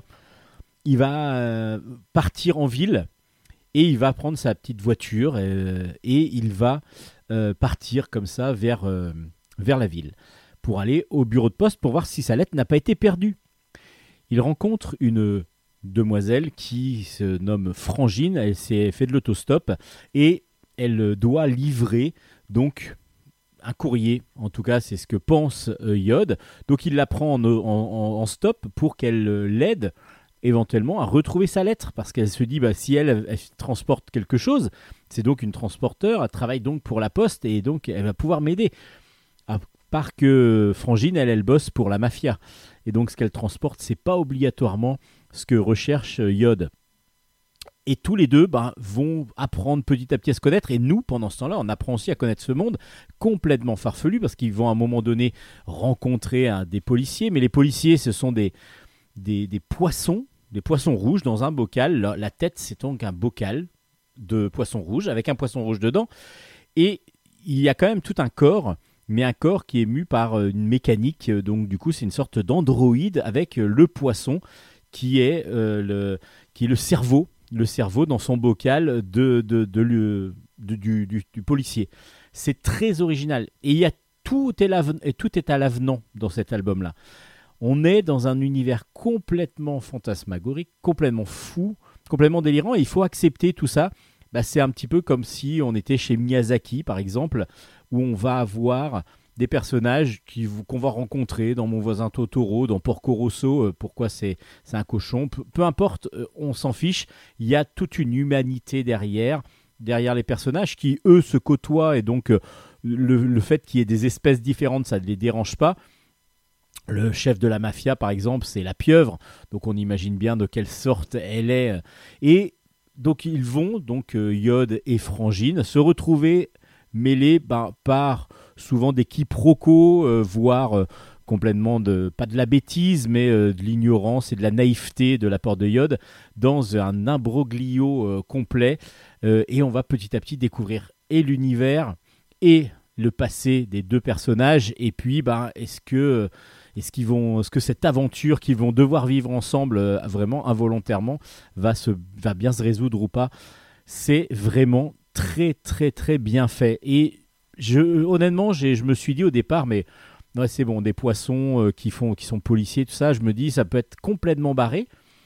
Et en fin de compte, l'univers fonctionne très bien. Et oui, c'est un univers un peu barré, c'est un univers très original, mais que Jim Bishop nous ouvre et qui nous présente, mais d'une façon très, très tendre et euh, très simple en fin de compte. C'est pour ça qu'on n'est pas perturbé, on nous met pas plein de choses en tête en disant voilà les cinq terres euh, ont fait ça euh, à partir du, troisième monde qui a explosé. Non, il n'y a rien d'explicatif, c'est juste du contemplatif. On est dans un univers que l'on ne connaît pas, que l'on découvre et qui est simple en fin de compte. Et puis l'histoire de Yod, elle est assez simple. Il va juste chercher la lettre de sa maman qui a, qui a été perdue. En tout cas, lui, il l'attend tellement. il se dit, bah, ça, doit faire longtemps que, qu'elle, l'a envoyé. Normalement, sa mère devait lui envoyer. Et du coup, il vient voir chercher sa lettre. Et lui, c'est juste cette naïveté-là qui va l'entraîner dans une aventure assez rocambolesque et qui va nous faire découvrir plein de personnages qui sont vraiment truculents, simples, gentils, euh, des fois méchants aussi évidemment. Et ça, c'est vraiment vraiment un bonheur de lecture, un vrai vrai plaisir de lecture. Et graphiquement, comme je vous disais, c'est c'est léger, c'est tendre, c'est doux et en même temps, euh, voilà, on a ces, ces scènes d'action qui fonctionnent toujours bien. Évidemment, matinée de manga parce qu'on ressent quand même l'univers. euh, En tout cas, la patte un petit peu Miyazaki, et on sent que c'est même un hommage quasiment à Miyazaki. Regardez juste la couverture, qui est magnifique, vraiment magnifique. Euh, Jim Bishop nous offre vraiment un album merveilleux, simple, émouvant, émouvant, très émouvant. La fin est très surprenante et c'est d'une voilà, d'une beauté, d'une tendresse que j'ai beaucoup beaucoup apprécié. Il faut juste rentrer dedans dans cet album, se laisser porter et vous allez vous régaler. Lettre perdue aux éditions Glénat, une pure merveille de dessin et d'album, tout simplement. Pas mal de recommandations positives cette semaine. En tout cas, allez découvrir ces très très beaux albums.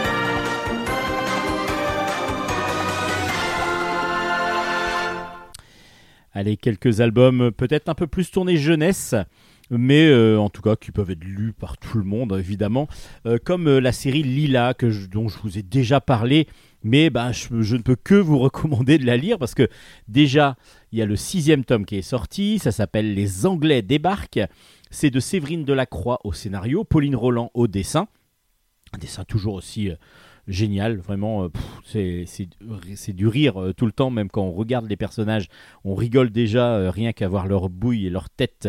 C'est vraiment un dessin qui est génial, vraiment, j'adore ce dessin-là. Et Lila, je vous avais dit, c'est aux éditions Delcourt, pardon, j'allais dire Soleil, c'est chez Delcourt. Je vous avais dit que c'était une série absolument essentielle, en particulier pour les collégiennes, les jeunes filles de 11 à 15-16 ans. Parce que c'est la vie justement d'une collégienne, mais qui va passer par toutes les affres de la puberté, par toutes les découvertes, par toutes les positives. quand je dis les affres, ça peut être positif aussi ou négatif, hein, évidemment. Et puis, ben, on va suivre cette petite euh, gamine rouquine qui a des parents qui sont séparés. Donc, il y a eu déjà toute cette partie de séparation de parents, avec des remariages, avec euh, des, des personnes qui, qui vont se retrouver. Donc, de, de, elle est entre ses parents, entre sa mère et son père, qui ont chacun de nouveau une vie euh, conjugale. Elle a son grand frère qui s'appelle Driss, dont elle en a ras-le-bol et en même temps elle l'adore. Il y a, il y a vraiment un- une ambiguïté dans, son, dans sa réaction. Et puis à chaque tome, ben, elle évolue. Donc du coup, ben, à un moment donné, euh, dans le premier tome par exemple, c'était euh, il fallait trouver pourquoi, euh, enfin pas trouver, mais comprendre pourquoi elle avait mal euh, au, bout des seins. Et du coup, ben oui, c'est sa poitrine qui poussait et il fallait donc choisir euh, avec sa maman un, un soutien-gorge. Et tout ça, c'est évidemment explicité dans un univers du collège où Lila se sent très bien parce qu'elle a des amis et en même temps elle tombe amoureuse et en même temps des fois ça se passe mal parce qu'il y a toujours une petite peste et ainsi de suite. Donc euh, on est vraiment dans la vie collégienne qui vraiment est très réaliste avec du gros délire parce que Lila c'est quand même une fan de d'astronomie et elle veut devenir Thomas Pesquet, la Thomas Pesquette, on va dire, de la, de, la prochaine, prochaine mission spatiale. Elle veut devenir astronaute et du coup, elle, elle s'entraîne. Elle s'entraîne à devenir spationaute. Et il y a une, idée très originale dans cet album. J'avais compris dès le départ, et au départ, euh, il y en a qui m'ont demandé, euh, quand ils ont feuilleté l'album, mais pourquoi elle fait ça Euh, Elle est dans, dans un trampoline. Elle a un trampoline dans sa chambre. Et on va comprendre pourquoi elle a un trampoline dans sa chambre et pourquoi il y a plein de choses accrochées à son plafond, mais je vous en dis pas trop. Et dans cet album-là, bah justement, Driss va avoir 18 ans et il va devoir faire des études un petit peu plus loin de la maison, donc il va partir. Donc il attendait d'être majeur pour pouvoir partir. En plus, c'est la fin de l'école, donc du coup, il va partir lui euh, à l'autre bout euh, de, la France. Et puis, euh, ben, les Anglais débarquent. Ça donne cette expression évidemment que beaucoup, beaucoup connaissent. Et oui, Lila va avoir ses règles. Ses règles et euh, du coup elle va euh, donc petit à petit bah, il y a déjà son chien qui s'intéresse beaucoup à son entrejambe alors que d'habitude il est là pour jouer avec elle lui faire des câlins etc mais là ça il sniff sniff euh, le- l'entrejambe. Et puis bah, petit à petit elle va elle va avoir ben oui ça va ça va arriver dans l'album. Je, je vous spoil pas trop. Mais évidemment à chaque fois très intelligemment il y a deux pages ou trois pages sur comment sont faites les règles, qu'est-ce qui arrive exactement. Euh, Il y a euh, des à chaque fois que Lila vit quelque chose, euh, ça va évidemment être explicité par une double page ou une triple page. Alors par exemple, qu'est-ce que à partir de on parle de la foufoune avec les pertes blanches, qu'est-ce qu'une perte blanche et des pertes inodores, claires et inodores et ainsi de suite. Donc là, c'est la foufoune mais après à un moment donné, elle va faire du chamanisme avec, euh, avec ses amis. Et du coup, il y a aussi une page sur le chamanisme. Qu'est-ce que le chamanisme? À quoi ça peut servir? Qu'est-ce qu'un chaman? Et, et qu'est-ce que, le- que, ce, que ce que sont les chakras, par exemple? Et à chaque fois, c'est très très bien explicité. C'est très bien fait. Et en même temps, bah, il y a énormément d'humour dans toute la toute la bande de copains qu'elle qu'elle forme avec ses, bah, avec ses amis, avec son amoureux, avec son chien, ses parents. Tout, tout est vraiment parfait. C'est parfait. Je trouve que cet album et cette série est parfaite. C'est une série que, que, voilà, mon collège a acheté parce qu'il faut absolument que les jeunes filles la découvrent. Et ça a un grand, grand succès. Surtout que là, il va y avoir, il y a un deuxième tome qui est sorti en même temps que le Lila tome 6. Et là, c'est un plus petit format, mais ça s'appelle les tutos de Lila. Le premier tome s'appelle Hashtag Mon corps et moi. C'est toujours de Séverine Delacroix et de Pauline Roland. Euh, Séverine Delacroix, scénario, Pauline Roland au dessin. Et là, bah, c'est aux éditions Delcourt aussi. Là, c'est vraiment les planches euh, explicatives des, autres albums, avec plein d'autres planches, évidemment, dans le dans l'album, qui expliquent justement bah, plus euh, les, détails. Alors, mais ça va de tout. hein. C'est-à-dire, il y a évidemment le corps, donc tout ce qui est les, les- hormones, tout ce qui est justement les parties génitales et ainsi de suite, que ce soit homme ou femme, là cette fois-ci. Mais on a aussi tous les comportements, euh, la façon de, de se... Pourquoi je rougis, par exemple tout simplement, mon ventre est vivant, pourquoi le, le ventre, ben, des fois, il gargouille, ainsi de, et ainsi de suite, pourquoi il faut avoir un ventre plat? C'est peut-être juste une illusion de ce qu'on veut, de veut nous faire croire. C'est quoi la beauté, mon look, le maquillage? Il y a plein, plein de petits tutos comme ça. Il y a même, ça va même du jusqu'au bio et au respectueux de la nature, donc avec euh, les animaux qu'on qu'on tue euh, pour pouvoir se nourrir. Euh, c'est, il y a plein, plein, plein de choses. C'est vraiment. Alors, je, suis en train de regarder le nombre de pages qu'il y a exactement, mais on est euh, pas loin de, de, de 150 pages avec plein de petits tutos. C'est vraiment un album dans lequel on va piocher avec plus de texte que de, que de, que de dessins, mais les dessins de Pauline Roland sont dedans aussi. Donc, du coup, quelle drôlerie toujours à chaque fois, mais euh, elle fait des dessins où les expressions des personnages déjà sont drôles. Donc déjà, graphiquement, ça vous fait marrer de regarder juste le dessin, regarder juste les couves et ainsi de suite. C'est juste les, les- positions, les, les... Elle arrive, grâce à son dessin pourtant euh, très cartoon, à donner des expressions de personnages qui nous font marrer dès le début. Dès qu'on les voit, on connaît l'expression, on comprend l'expression et ça nous fait rire parce que du coup, les personnages sont génialement dessinés. Et en plus, bah, du coup, bah, il y a plein de tutos peut-être plus pour, pour les jeunes filles de nos collèges, comme je vous disais, mais il y a tellement de choses dedans que ça peut aussi être pioché par d'autres. Et euh, c'est vraiment quelque chose à avoir et à offrir à des jeunes demoiselles collégiennes. Mais pas que, pas que, parce qu'adultes aussi, on peut très bien véhiculer aussi tout ça grâce à cet album. Ça s'appelle Lila pour le tome 6, donc aux éditions Delcourt, et les tutos de Lila et sont sortis aussi aux éditions Delcourt. Je pense que c'est une obligation d'a- d'avoir les deux, d'avoir les deux, la série complète de Lila, qui est vraiment une pure merveille, et donc les tutos de Lila. Je crois que j'ai dit assez grandement que j'adorais cette série, et oui, bah, c'est normal, parce que c'est absolument génial. Amelia Wood, là on va partir sur du fantastique, on va partir sur complètement autre chose avec Carole Breteau au scénario, Morgane Lafille au dessin. Le premier tome s'appelle Le manoir de Lady M, H-E-M-E, et euh, c'est aux éditions Vent d'Ouest. Alors là, on est au début, fin du 19e siècle, début du 20e. On suit Amelia Woods, qui est une jeune scientifique. Elle est, elle est ornithologue, elle étudie les oiseaux marins.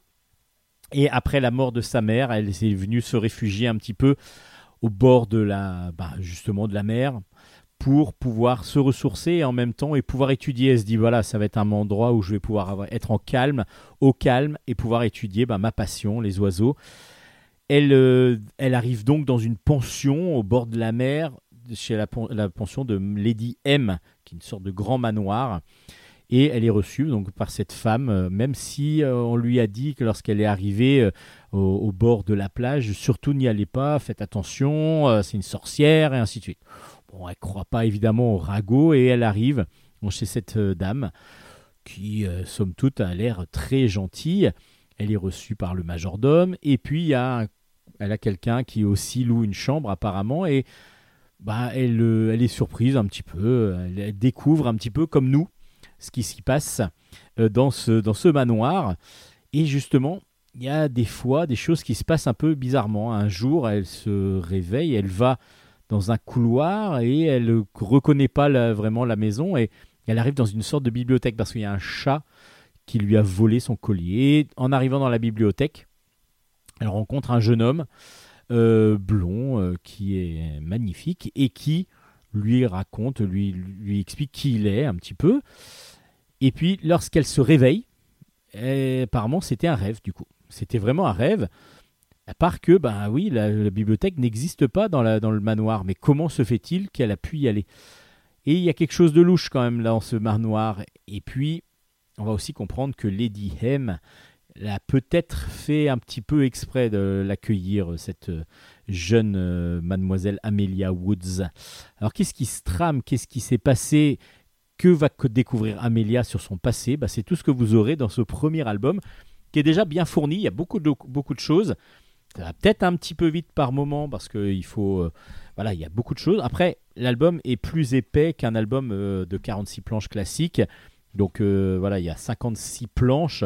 Donc on a quand même beaucoup, beaucoup de choses à présenter dans l'album. Et c'est vraiment superbement bien dessiné avec une histoire intéressante qui nous demande, voilà, on a envie d'avoir une suite, on a envie d'avoir un peu plus sur le passé de, d'Amélia.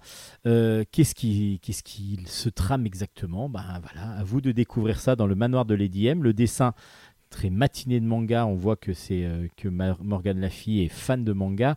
Euh, en tout cas, c'est, c'est tout à fait le style qu'elle a voulu euh, qu'elle a voulu instaurer dans son album et c'est superbe. C'est vraiment un dessin très euh, girly, très beau et avec des superbes couleurs. Vraiment, les couleurs sont magnifiques. Ils font ressortir un dessin qui est vraiment très très bien maîtrisé. Je trouve que le- l'ensemble est vraiment très très beau. Alors en plus, il y a, pas, il y a beaucoup de fantastique parce qu'elle se fait même enlever par une sorte d'algue à un moment donné lorsqu'elle est dans son bain, enfin lorsqu'elle va se baigner plutôt, et puis même quand elle est dans son bain.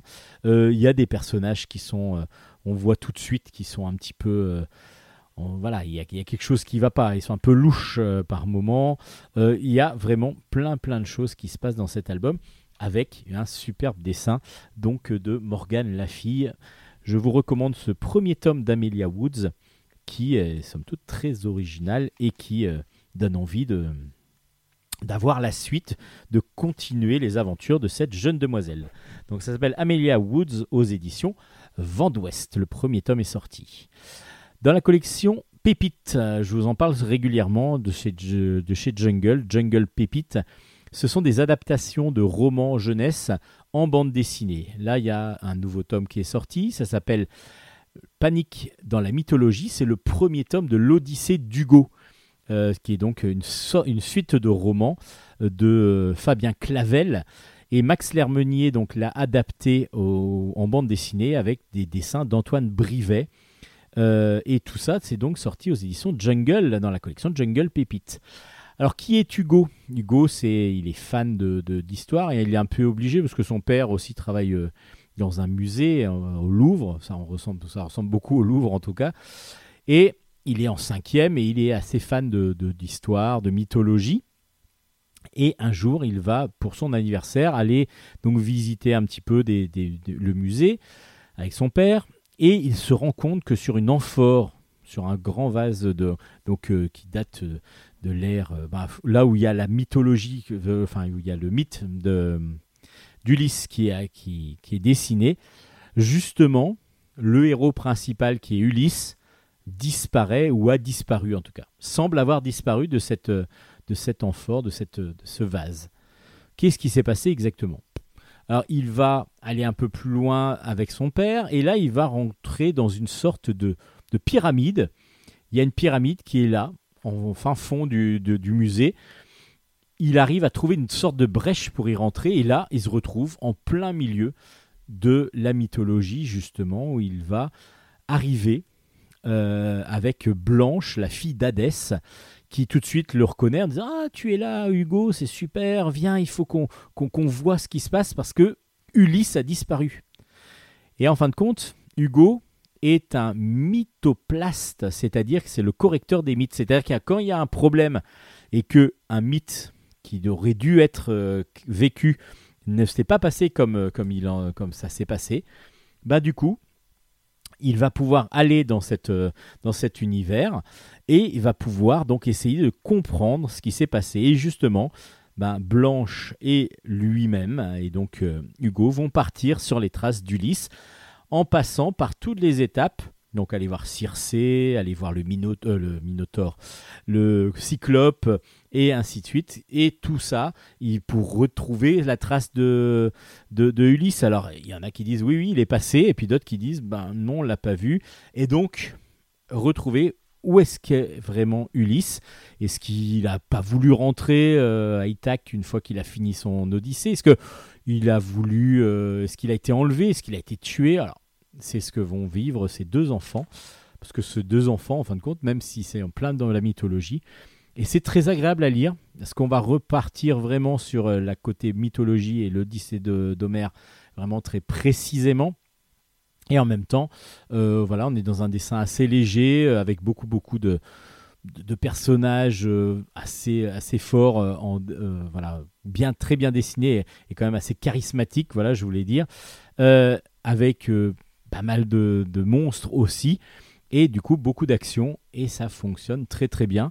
J'ai été agréablement surpris par cette panique dans la mythologie, enfin agréablement surpris non, parce que je sais que dans Jungle Pépite, la plupart du temps, les albums sont bien faits. Et là, il est vrai que même si le démarrage est un peu rapide, peut-être à mon goût, après l'aventure que vont suivre Blanche et euh, Hugo va vraiment être passionnante. Ça s'appelle donc Jungle, euh, n'importe quoi. L'Odyssée d'Hugo, le tome 1 s'appelle Panique dans la mythologie, et c'est aux éditions Jungle dans la collection Pépite, justement. Yes, no, maybe.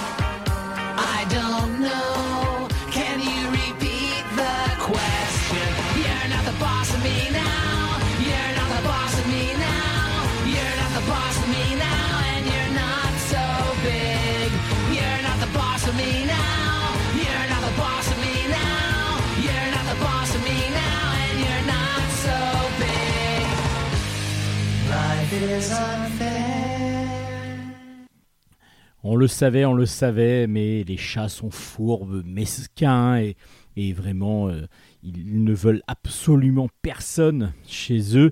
Et justement, c'est ce que va nous expliquer euh, Stéphane Desberg euh, dans son nouvel album qui s'appelle Sa Majesté mon chat, sur des dessins de Talai Anna. C'est aux éditions Kenes. Donc Sa Majesté mon chat est sorti.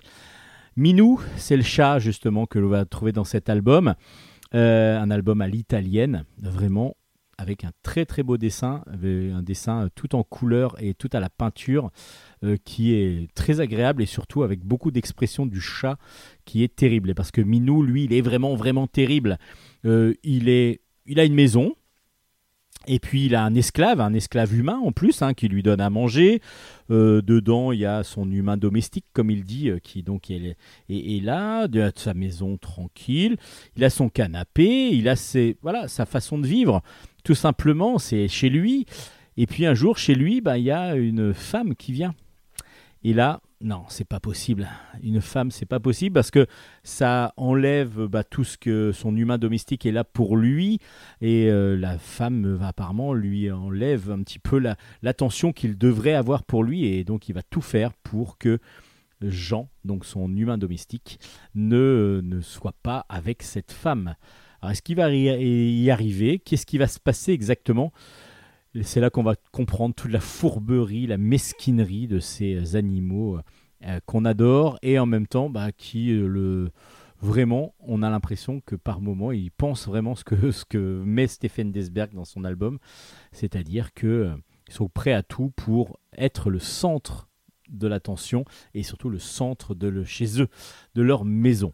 C'est très très drôle parce que les expressions du chat de Minou sont excellentes. Le chat, il est vraiment, mais on, vraiment, on a l'impression qu'il est vivant et puis qu'il a des, petites, des petites réactions comme ça. C'est c'est vraiment superbe. Le dessin est superbe. On voit pas les humains à part leurs pieds, un petit peu comme dans Tom et Jerry. Et puis, ben, c'est un pur régal de, de machiavélisme qui va essayer de se mettre en place par, par Minou. C'est très très drôle. Par Minou, hein. pas, pas, pas, pas par Minou, euh, enfin voilà, vous avez bien compris. Mais Minou va essayer de tout faire pour que son maître ne se mette pas en couple. Va-t-il y réussir? À vous le découvrir dans ce très très bon album, donc euh, aux éditions Kenes, mon chat, euh, dans sa majesté mon chat, pardon. Petit poilu, petit poilu. Alors on est, euh, je sais plus à quel tome exactement, parce ça fait un moment quand même que Petit poilu existe. Mais le dernier tome, je vais vous, c'est le 25e tome de Petit poilu. Le t- 25e tome, donc s'appelle Pas de bain pour anti-douche. C'est de Céline Frépon, pardon, euh, et Pierre Bailly. Et c'est aux éditions Dupuis dans une collection euh, plutôt pour les plus petits parce que c'est un plus petit format. Et euh, ben, Petit Poilu, si vous ne le connaissez pas, c'est un petit garçon euh, qui est à plein de poils. Il est tout, voilà, tout, tout noir. Il a une grosse tête ronde noire avec un gros nez rouge. Et puis, euh, il a des cheveux un petit peu hirsutes sur la tête. Et puis, tous les matins, il se lève, il part à l'école, il prend son sac. Et là, sur cet album-là, il dit au revoir à son papa. D'habitude, c'est souvent à sa maman qui part. Et puis, bah, il va sur les chemins. euh, on pense qu'il va à l'école. Et à chaque fois, il se fait arrêter. Enfin, il, part dans un autre univers. C'est-à-dire que là, cette fois-ci, il va découvrir d'abord un parfum. Il va se mettre du parfum. hum, il va sentir tout bon. Et puis après, il trouve une sorte de robinet, de robinet vivant. Euh, qui, forme une sorte de, a une sorte de cascade. Il s'approche de ce robinet et il trébuche.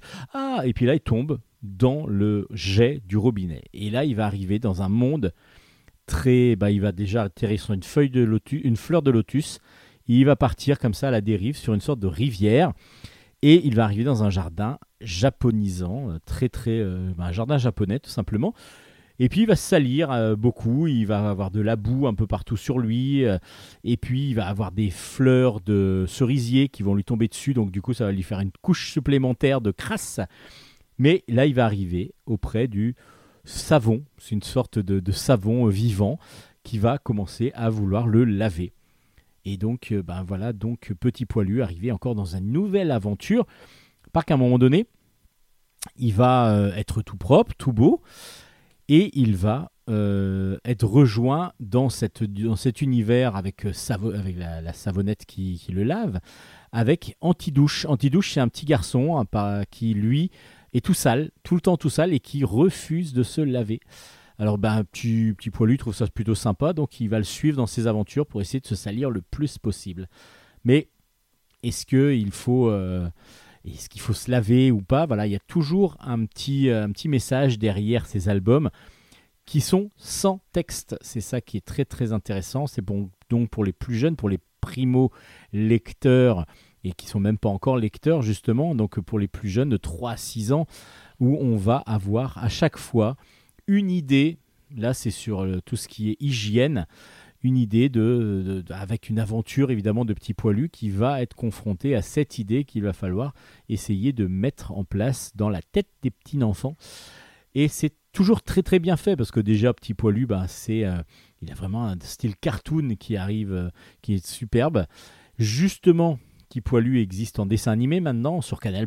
Donc en plus, euh, c'est vraiment un dessin cartoon qui est devenu un cartoon. Donc du coup, ça fonctionne très bien.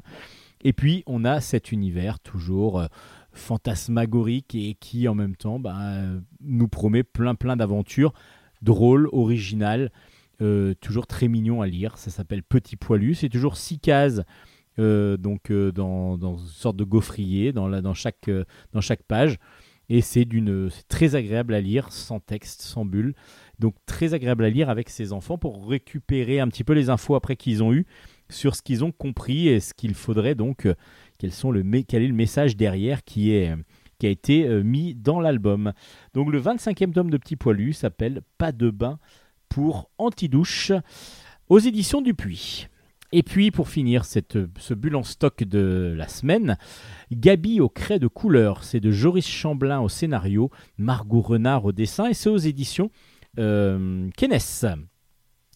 Une nouvelle série jeunesse donc euh, de la part de Joris Chamblin qui en a beaucoup, qui a l'habitude avec euh, les carnets de cerises par exemple, entre autres, mais Enola aussi euh, dans, et puis Lily Crochette aussi dans, chez Kenes. On va suivre Gabi, une jeune petite fille qui vient d'aménager dans une nouvelle maison et elle est chez sa grand-mère parce que du coup, bien, il y a le déménagement justement. Elle est avec ses grands-parents et elle, euh, sa grand-mère, avant de partir, lui dit Tiens, tu peux prendre, euh, si tu veux, cette, ces crayons de couleur, sorte de craie que tu vas pouvoir euh, utiliser parce qu'elle avait envie de dessiner. Euh, elle arrive donc dans sa nouvelle maison et elle commence à se dire bah tiens je vais commencer à décorer un petit peu ma chambre. Alors, elle est aidée un petit peu par son chien, qui s'appelle Lupo, qui est très très drôle euh, graphiquement. Moi, j'ai adoré ces, ces personnages de toute façon, mais Margot Renard, déjà, j'aimais beaucoup avec le premier, euh, première série qu'elle avait faite avec des singes qui s'appelait Monkey Family, que j'ai beaucoup beaucoup apprécié. Et du coup, là, graphiquement, je retrouve Margot Renard et j'adore. J'adore vraiment son style graphique avec beaucoup beaucoup de couleurs que, qui sont merveilleuses, très tendres en même temps et, et vraiment un superbe dessin. Et là, elle commence à dessiner des choses avec ses craies et puis ben, ce qu'elle a dessiné commence à devenir réel. Alors réel, c'est-à-dire que si elle fait une porte, elle peut pas traverser la porte par exemple ou des choses comme ça. Et du coup, ben, elle va commencer à euh, aller de plus en plus loin dans ses délires. Alors je vous raconte pas trop ce qui se passe parce qu'il va y avoir pas mal de petites choses.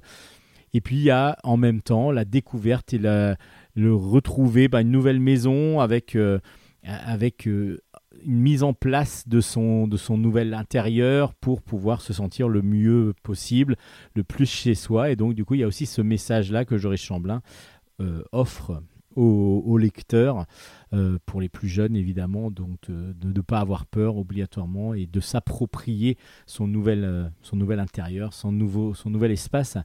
Tout ça, c'est très très mignon. Et donc, du coup, plein d'aventures par Gabi et Lupo qui, grâce à leur craie magique, vont pouvoir partir comme ça, découvrir bah, plein de choses. Et justement, bah, j'espère que la série va continuer parce que c'est vraiment une très très bonne, euh, très bon premier tome. Comme je vous disais déjà, Margot Renard, son dessin est sublime. Euh, tout, tout, tout rond, euh, tout cartoon, tout, tout joyeux, vraiment très joyeux et en même temps avec énormément de couleurs qui sont parfaites pour ce style de d'album. Et puis, euh, ben, Gabi, puis ben voilà, on a envie de, de la continuer à la, à, la, à la retrouver. Toujours avec ses craies, j'imagine, parce que c'est le titre complet de, la, de la série, donc Gabi au craie de couleur, donc en espérant qu'il y ait d'autres albums de cette héroïne. Gabi au craie de couleur est donc sorti aux éditions Kenes.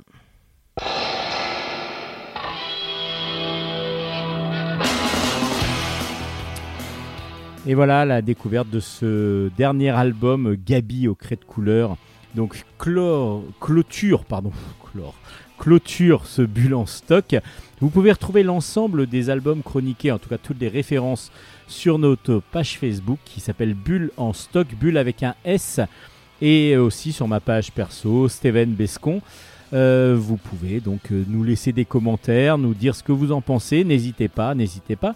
Et vous pouvez bien sûr retrouver l'ensemble des émissions en podcast, que ce soit sur le site euh, sur le sur la page Facebook, mais aussi sur le lien sur le site de Radio Grand Paris, la radio qui nous héberge, une web radio dirigée ben, de main de maître par Nicolas Godin, que l'on remercie grandement d'être aussi génial que ça, et donc du coup de nous permettre surtout de diffuser toutes les semaines de très très bonnes émissions, je l'espère pour vous. En tout cas, j'espère que vous aimez l'écouter. Vous pouvez aussi euh, vous abonner à tous les podcasts euh, comme Spotify, Deezer euh, et ainsi de suite qui vous permettent de récupérer et d'écouter toutes les semaines notre émission Bulle en stock. Allez, je vais retourner à mes lectures. J'aurai plein de choses à vous présenter la semaine prochaine. Il y aura du, manga, il y aura de la bande dessinée. En tout cas, ben, j'espère que ça vous a plu. Allez, on se retrouve la semaine prochaine. Ciao, ciao, ciao, ciao, ciao, ciao. Bonne lecture à tous et à toutes.